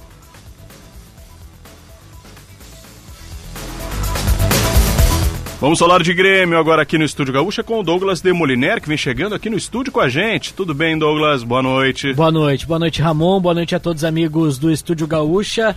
Vamos lá, vamos falar sobre o Grêmio treino de hoje foi pela manhã, Douglas? Isso, pela parte da manhã, liberado para a imprensa acompanhar as atividades. Inclusive, teve uma ação bem interessante do Grêmio que colocou tanto o time masculino como o time feminino também trabalhando lado a lado no CT. Luiz Carvalho teve conversa com o técnico Renato Portaluppi. Então foi, foi um momento bem legal para marcar também o dia 8 de março. Uh, e a partir daí, claro, depois que houve todo esse evento, o técnico gremista comandou o trabalho voltado para o compromisso diante do Ipiranga de Erechim. O que está claro, Ramon, é que o Grêmio vai com um time alternativo, vai preservar alguns dos seus jogadores. A maior parte dos titulares, inclusive, não deve atuar contra o Ipiranga, não deve, inclusive, nem viajar até Erechim. E o técnico gremista vai observar, testar e mais, dar rodagem, minutagem para esses jogadores que estão à disposição, pensando numa Copa do Brasil, Campeonato Brasileiro. Quais são estes jogadores, Douglas? Breno é um deles. Isso, ele deve aparecer entre os titulares, assim como João Pedro, que não começou o clássico Grenal entre os titulares, mas ingressou durante a partida e deu uma boa resposta. Outro nome importante que deve aparecer, o Ferreira deve aparecer entre os titulares, inclusive uh, para ter minutos, para ter minutagem, para readquirir ritmo de jogo. Ferreira que entrou no Clássico Grenal e deu para ver a diferença né, do, do nível físico até em comparação com o Vina. E claro, Diego Souza, que é um jogador que foi muito importante para o Grêmio 2020, 2021 e 2022. E agora tem o Luizito Soares disputando esta titularidade, praticamente nem disputando, sendo o titular absoluto da posição de centroavante, e faz com que o Diego Souza tenha pouca minutagem, poucas oportunidades no time do Grêmio. Mas com certeza, Diego Souza é muito agradecido ao Grêmio, o Grêmio também é muito agradecido a Diego Souza, e claro, tá no grupo, tá para jogar, né? E com certeza vai impor um respeito aos zagueiros do Ipiranga, né? E vai ser bom porque o Diego Souza vive o maior jejum desde que ele chegou ao Grêmio em 2020, né? Nesse retorno dele ao Grêmio, ele que já teve uma passagem lá em 2007. São oito jogos sem marcar. E o maior jejum que ele teve desde que chegou em 2020 foi de sete partidas. Oito jogos que ele entra como titular, que ele entra Não, meio, sete jogos relacionado. Geral, relacionado. E, mas ele participou de todos esses oito jogos e ele tem uma média de 25 minutos por jogo. É. Então é difícil assim de, de, de também conseguir desenvolver, de, de receber as possibilidades, até porque geralmente quando ele entra, ele entra já né, com, com o time já mexido. Então também tem essa, essa situação. Douglas, ontem a gente viu o Brasil de Pelotas batendo a Ponte Preta, um, uma festa no estádio Bento Freitas. E o Brasil de Pelotas é um time com a Ponte Preta se equipara. O Grêmio com o Ferroviário não se equipara. O Grêmio é superior ao Ferroviário, tanto em investimento, em títulos, em história, tamanho, não tem nenhuma comparação.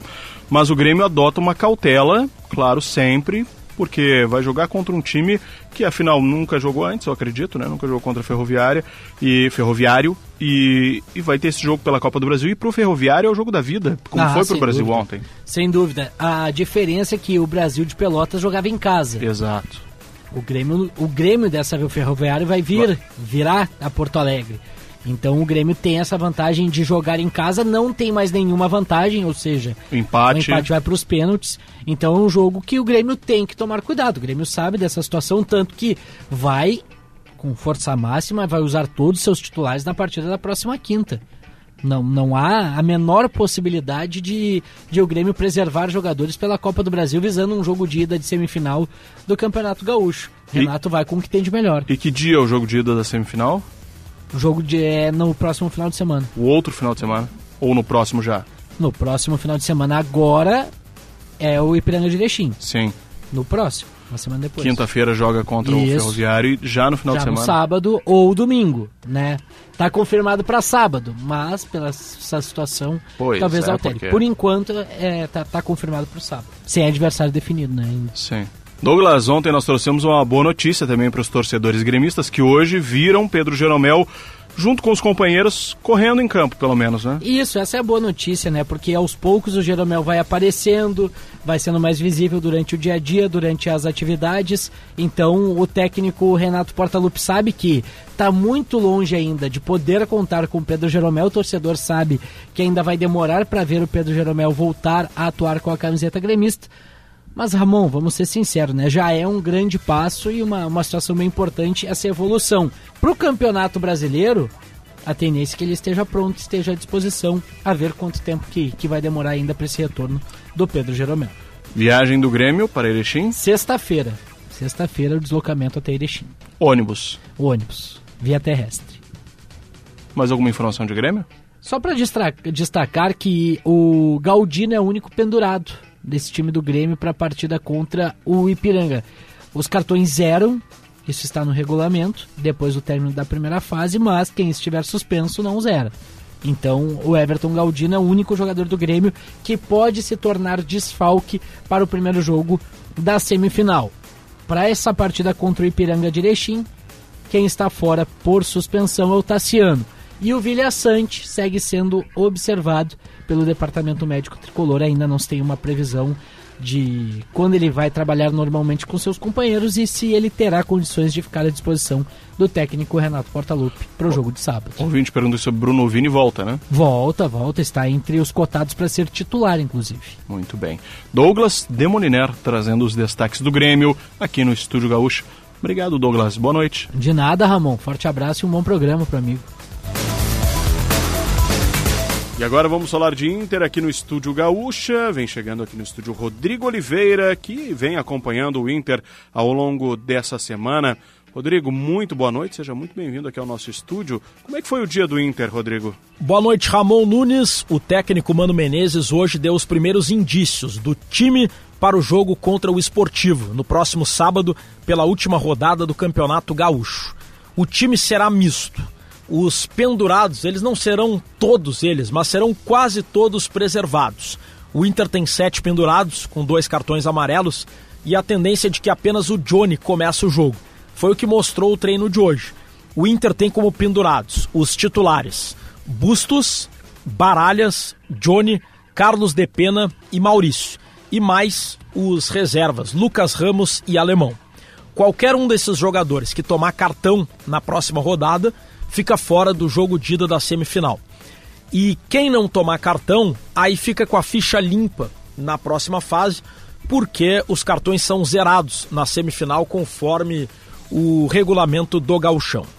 O Inter vai minimizar os riscos, o Johnny deve jogar, até porque não teria outro, deve formar a dupla de volantes com o Matheus Dias.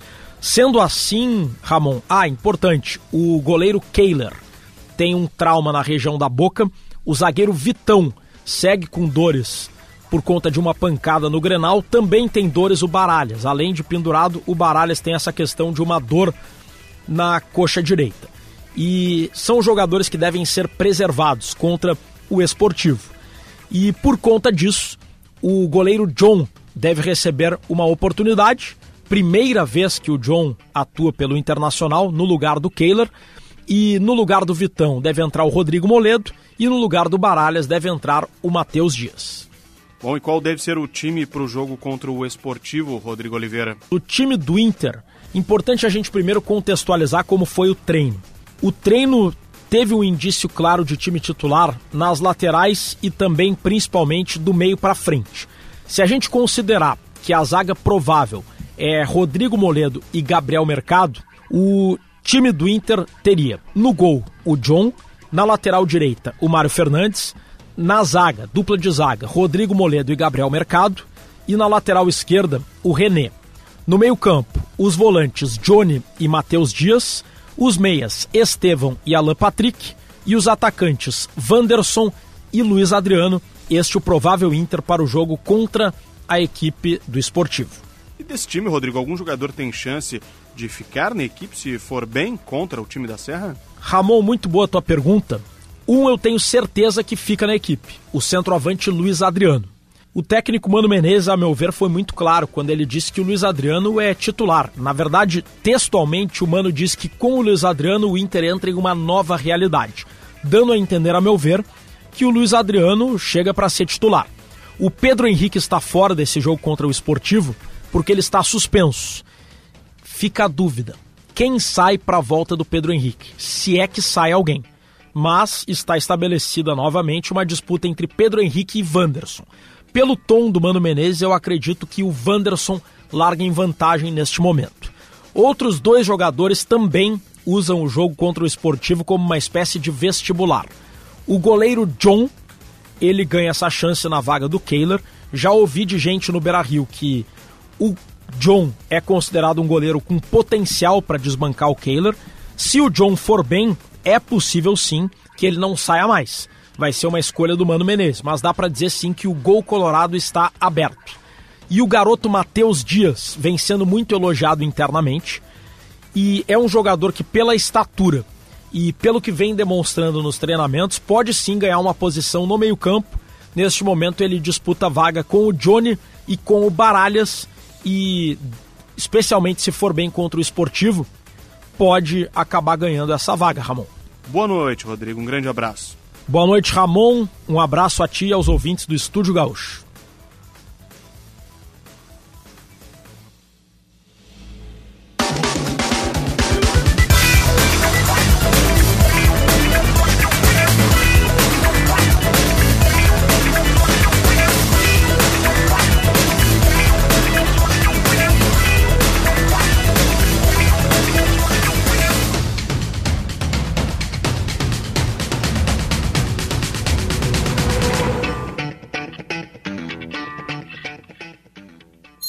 Oi, parabéns pela Rádio, Rádio Gaúcha.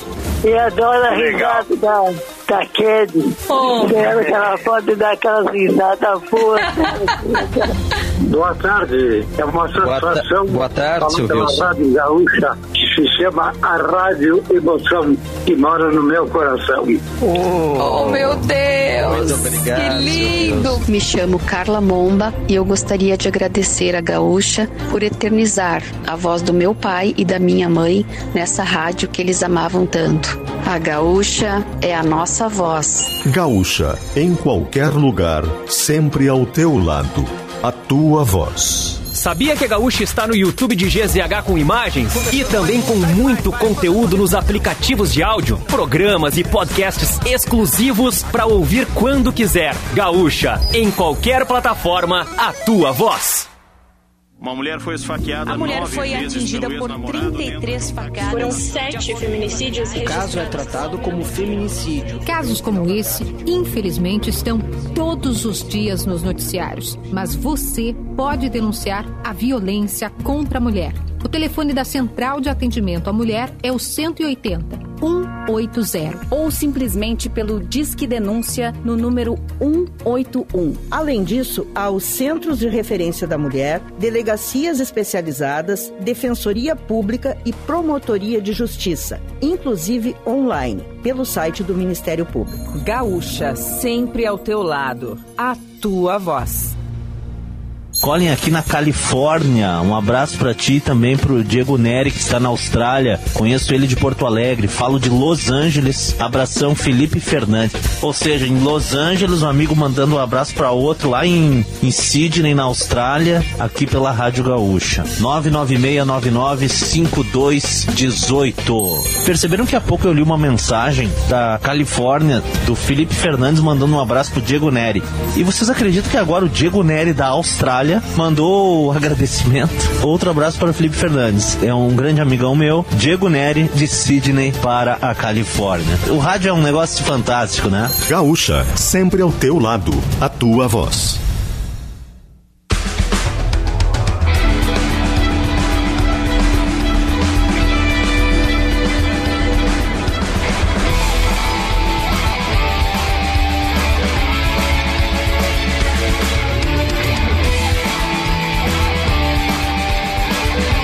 Estamos de volta com o Estúdio Gaúcha, aqui na Rádio Gaúcha, a tua voz. Temperatura agora em Porto Alegre é de 24 graus, temperatura muitos consideram amena, né? Ontem até um ouvinte questionou aqui, poxa, a sensação de abafamento com 24 graus é que ontem estava mais abafado do que hoje, né? O abafamento é uma sensação térmica diferente de temperatura, né? Mas hoje também 24 graus, mas pelo visto um vento um pouco melhor e um clima mais agradável aqui na capital. O ouvinte questionou aqui, questionou bem até, é importante a gente trazer essa lembrança, sobre quais são, qual, o que, que é essa multa que vai ser paga pelas empresas que não fizerem uma equiparação salarial entre homens e mulheres. Para a gente retomar um pouquinho o assunto, foi anunciado pelo presidente Lula o presidente Luiz Inácio Lula da Silva anunciou hoje, em um evento de comemoração ao Dia Internacional da Mulher, medidas para assegurar os direitos para as mulheres, e entre elas um projeto de lei para promover a igualdade salarial entre homens e mulheres que exerçam a mesma função. A proposta vai ser enviada ao Congresso nos próximos dias. Esse texto prevê, conforme a ministra do Planejamento, Simone Tebet, que, inclusive, segundo a Samantha Klein, foi muito visada nesse encontro. Né? Muita gente queria uh, trocar uma ideia, digamos assim, com Simone Tebet. O texto prevê uma multa de 10 vezes o maior salário pago na empresa em caso de descumprimento da paridade salarial. Vale para empresas com pelo menos 20 funcionários. Esse projeto de lei também deve abrir a possibilidade de que a Justiça emita em caráter de urgência uma decisão para forçar a empresa a pagar o mesmo salário.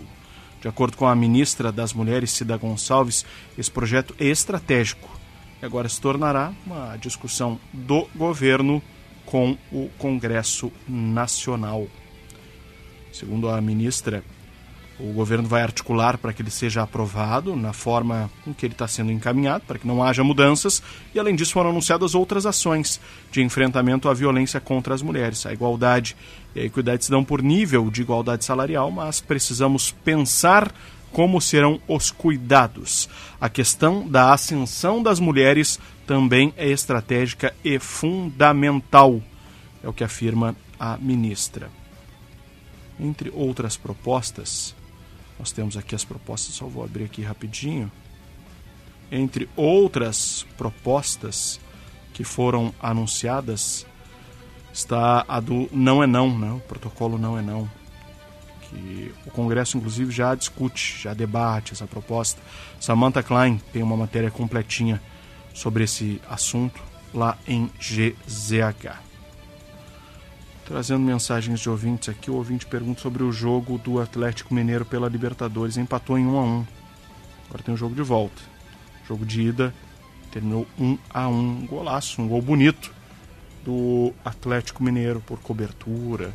O Atlético saiu perdendo por 1 a 0 por Milionários e empatou o jogo 1 a 1 E o Flamengo saiu na frente, mas tomou a virada, viu? O Fluminense levou a Taça Guanabara é curioso como se dá, né? O sistema lá do Campeonato Carioca, mas tem medalha, tem tudo no meio do campeonato.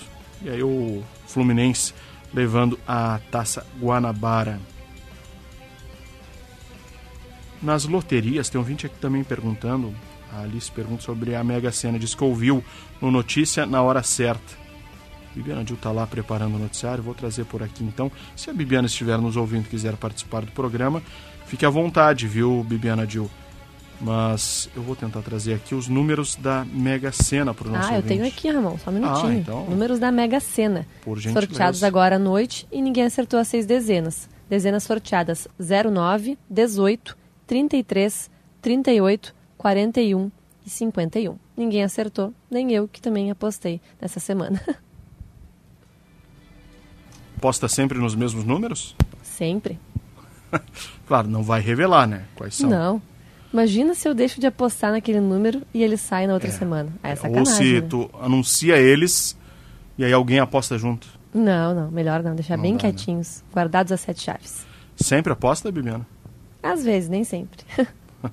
Bibiana Dil sempre atenta também aqui para trazer a informação da loteria. Essa, essa mega cena, a Loto Fácil, teve quatro apostas acertadoras dos 15 números. A Mega não teve acertadores.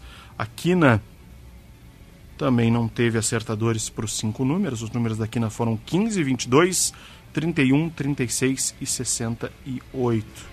E a Loteria Federal, o primeiro bilhete, teve um prêmio de 500 mil, hein? Que coisa. A Lotomania Teve sorteado na cidade de São Paulo e uma aposta acertou os 20 números. Vai ganhar 9 milhões 137 mil reais. Cerca de 9 milhões de reais. Uma aposta de São Paulo. São Paulo essa aposta. Trazendo mais informação aqui para o ouvinte, a gente vai pegando as mensagens que os ouvintes vão nos encaminhando por aqui para tentar atualizar todas. Uma uma mulher acabou falecendo em um acidente de trânsito na manhã de hoje, lá na BR-285, no trevo de acesso ao UPF, a Universidade de Passo Fundo. Foi por volta das 7h40 da manhã e a vítima foi identificada. É Ilé Maria Parisotto, de 76 anos. Ela era passageira de um veículo que acessava a universidade quando foi atingido por um caminhão que seguia no sentido de Carazinho. A motorista do veículo foi identificada também era filha dessa idosa, foi socorrida, encaminhada ao Hospital de Clínicas e estado estável. Mãe e filha estavam a caminho do Hospital de Olhos, onde a idosa faria uma consulta médica. Que tragédia, o ouvinte perguntou por aqui. O Rafael Fávero trouxe mais cedo também informação sobre a BR-101. Tem ouvinte dizendo aqui ainda, e a mensagem de agora à noite, viu, Fávero? Ou seja, o ouvinte nos ouviu e relatou aqui, é realmente 101 segue em obras ali no trecho. Quando é que vai terminar? Pergunta o ouvinte aqui. Temos essa resposta, Rafael Fávero? Temos Rafael Fávero aí? Não. Bibiana Dil, temos essa resposta, será? O Rafael Fávaro não está aqui, Ramon, mas qual é, que é a dúvida exatamente? É sobre a BR-101 ali em Osório, sobre quando que vai encerrar a, a, obra que temos por a ali. A previsão era terminar a obra hoje, previsão da CCR Via Sul, mas em função do mau tempo não foi possível. A nova previsão é de que termina amanhã, se as condições climáticas permitirem. Essa é a previsão, pelo menos, da CCR Via Sul para quinta-feira terminar essa obra ali na BR-101 em Osório, que tem causado alterações aí já há vários dias. Obrigado, Bibiana Dil sempre atenta. Rafael Fávero está gravando alguns materiais aí para a madrugada da Gaúcha. 11:52 para Esponqueado Chevrolet, a revenda que não perde negócio. Também temos quem está preparadíssimo para a madrugada da Gaúcha, Barão da madrugada, Rafael Collin. Tudo bem, Barão? Tudo ótimo, Ramon. Tudo tranquilo. Quantos gols hoje? Três. Opa, recuperamos o futebol. É só eu não estar presente, tu faz gol, é isso? É, sem essa marcação forte, a gente tem um pouco mais de facilidade, né? Rafael e... Collin é, olha, artilheiro é artilheiro. É impressionante. Tu tem vídeos teus jogando, né? Não sei. Só se tem alguma coisa no YouTube. Mas que modéstia, não, não, não tem no teu Instagram, não, é que eu, é, tudo, tudo isso que vocês falam é porque vocês gostam de mim, não é realmente por, tá por uh, questão de, de o qualidade. Gol que o Hulk errou hoje, que tu vai ver ali, ah. ele errou um gol de cobertura. Saiu sozinho, sozinho na intermediária. Ah. Chutou a bola forte demais, foi por cima do gol. Ele tentou encobrir o goleiro? Tentou encobrir. Tu faria. A bola estava rolando? Rolando, tranquila no, no pé dele, dominada. Ah, faz parte. Né? Isso aí não dá para crucificar o cara. De repente, ele, de repente eu não, eu não vi o lance, mas eu acho que ele não, de repente não precisava encobrir o goleiro, né? Ele é um cara forte, então, veloz. Então. então dá o toque pro lado, tira o goleiro, inclusive, dribla. Inclusive ele já tinha tirado um espaço curto ainda, é verdade, mas tirou um espaço do zagueiro. Então era ele o goleiro. Ele já tinha ganho na velocidade já do zagueiro. Então vai para cima do goleiro. O goleiro saiu até a entrada saiu, da área? tentou por cobertura. Saiu. É, sim, né? Porque senão ele não tentaria de cobertura, né? Essa minha pergunta não tem nada a ver. mas poderia... Ah, não sei, prefiro ver o lance, né? Vamos, vai ver, vai mas... ver. Mas o Barão talvez erraria também, então... Não erraria. Não erraria. Para a gente explicar para o ouvinte, a gente tem né, o nosso futebol, assim como todas as empresas. Uhum. Tem o seu futebolzinho. E ganhou ou perdeu hoje, Barão? Foi 3 a 2 Bom jogo. Hum, muito bom. Até. Tá, peraí, é... Tereza, tu marcou todos Exa... os gols? É, é isso aí, tira a conclusão que tu quiser. Mas muito é isso bom. aí, é só. Ser... É uma questão matemática. que ser modesto largou a braba. Uh, não, eu tô dando informação tá só. Certo, só tá a informação certo. do jogo. Tá certo. Foi assim, até uns. Uma hora de jogo, né? É, uma sim, hora. Sim. Até uns 25 minutos, 0 a 0 cara. Zero, dividiram muito bem os times. Aí deu um pênalti. O Marcelo Debona fez pênalti no Cogiro. Debona é aquele volantão estilo Vo Zidane, né? Isso, volantão, forte, pegador, chute, chute bom de fora da área, bate bem na bola, só que se precipitou, ele admitiu agora há pouco, hum. ele, ó, me precipitei e fiz o pênalti. Aí eu bati no goleiro que nos deu o título da KTO. No Bruno Flores. Bruno Flores. E tá jogando muito. Tá, Não, primeiro, ele joga muito. Mas segue numa fase espetacular. Daí eu pensei, bato no mesmo canto que eu bati na Copa KTO. O Bruno sabe como eu bato. Eu já falei para ele que eu bato no canto do meu pé. De chapa, forte e não mudo nunca. Porque mesmo que o goleiro vá no canto, eu vou. Se eu bater do jeito que eu gosto e forte, não é interessa. É, ele não vai buscar. Entendeu? Daí eu pensei, Deixamos mas... a modéstia já em Aí eu ficou, pensei. Já ficou. Aí eu pensei, ah. bah, o Bruno vai, vai no canto, que eu costumo bater, porque eu já tu, expliquei. Tu falou pra ele, ele é goleiro, falei, ele é esperto, ele claro. viu como eu bati na Copa KTO, ele vai se ligar. Aí eu vou inverter. E normalmente quando eu faço isso eu erro. Quando eu quero inverter, raramente eu faço isso.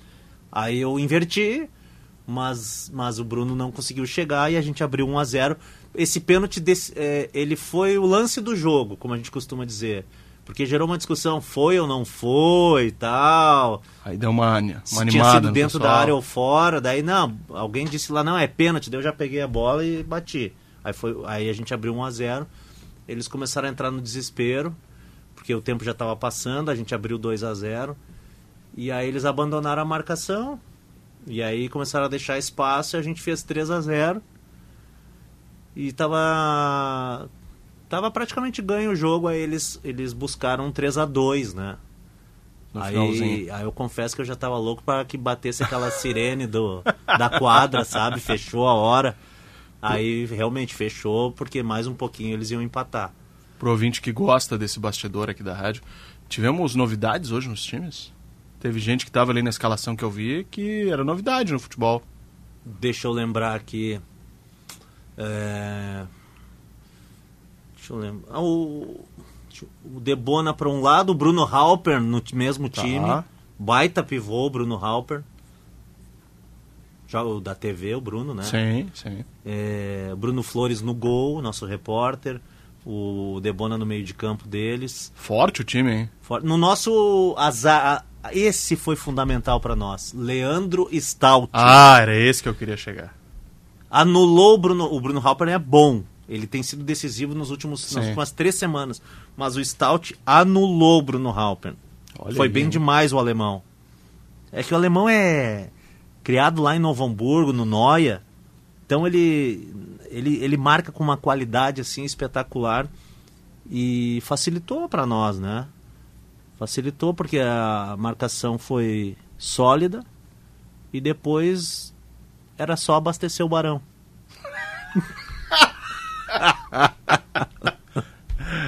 Toque em mim que tá tudo certo. É porque eu digo pros guris o seguinte: eu tô pra fazer 50 anos, eu não consigo mais correr tanto como eles.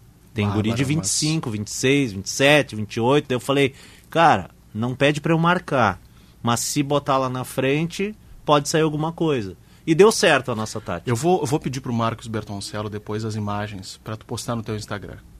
Tá. Do- dos gols. Tá lá no Eu- Instagram uma foto antes do um vídeo an- antes do jogo. Aquecimento. É muito legal.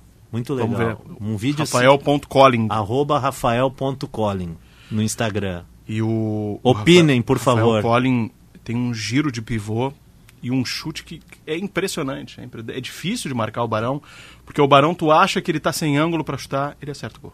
O chute eu vou concordar contigo. É, eu... Cara, é que é prazer. Aí vai pro lado do prazer. Eu gosto de, de, de bater na bola. Sério. Porque eu me criei ainda na época do, do futebol de salão da bola pequena. Sim. E eu batia com o peito do pé nessa bola pequena.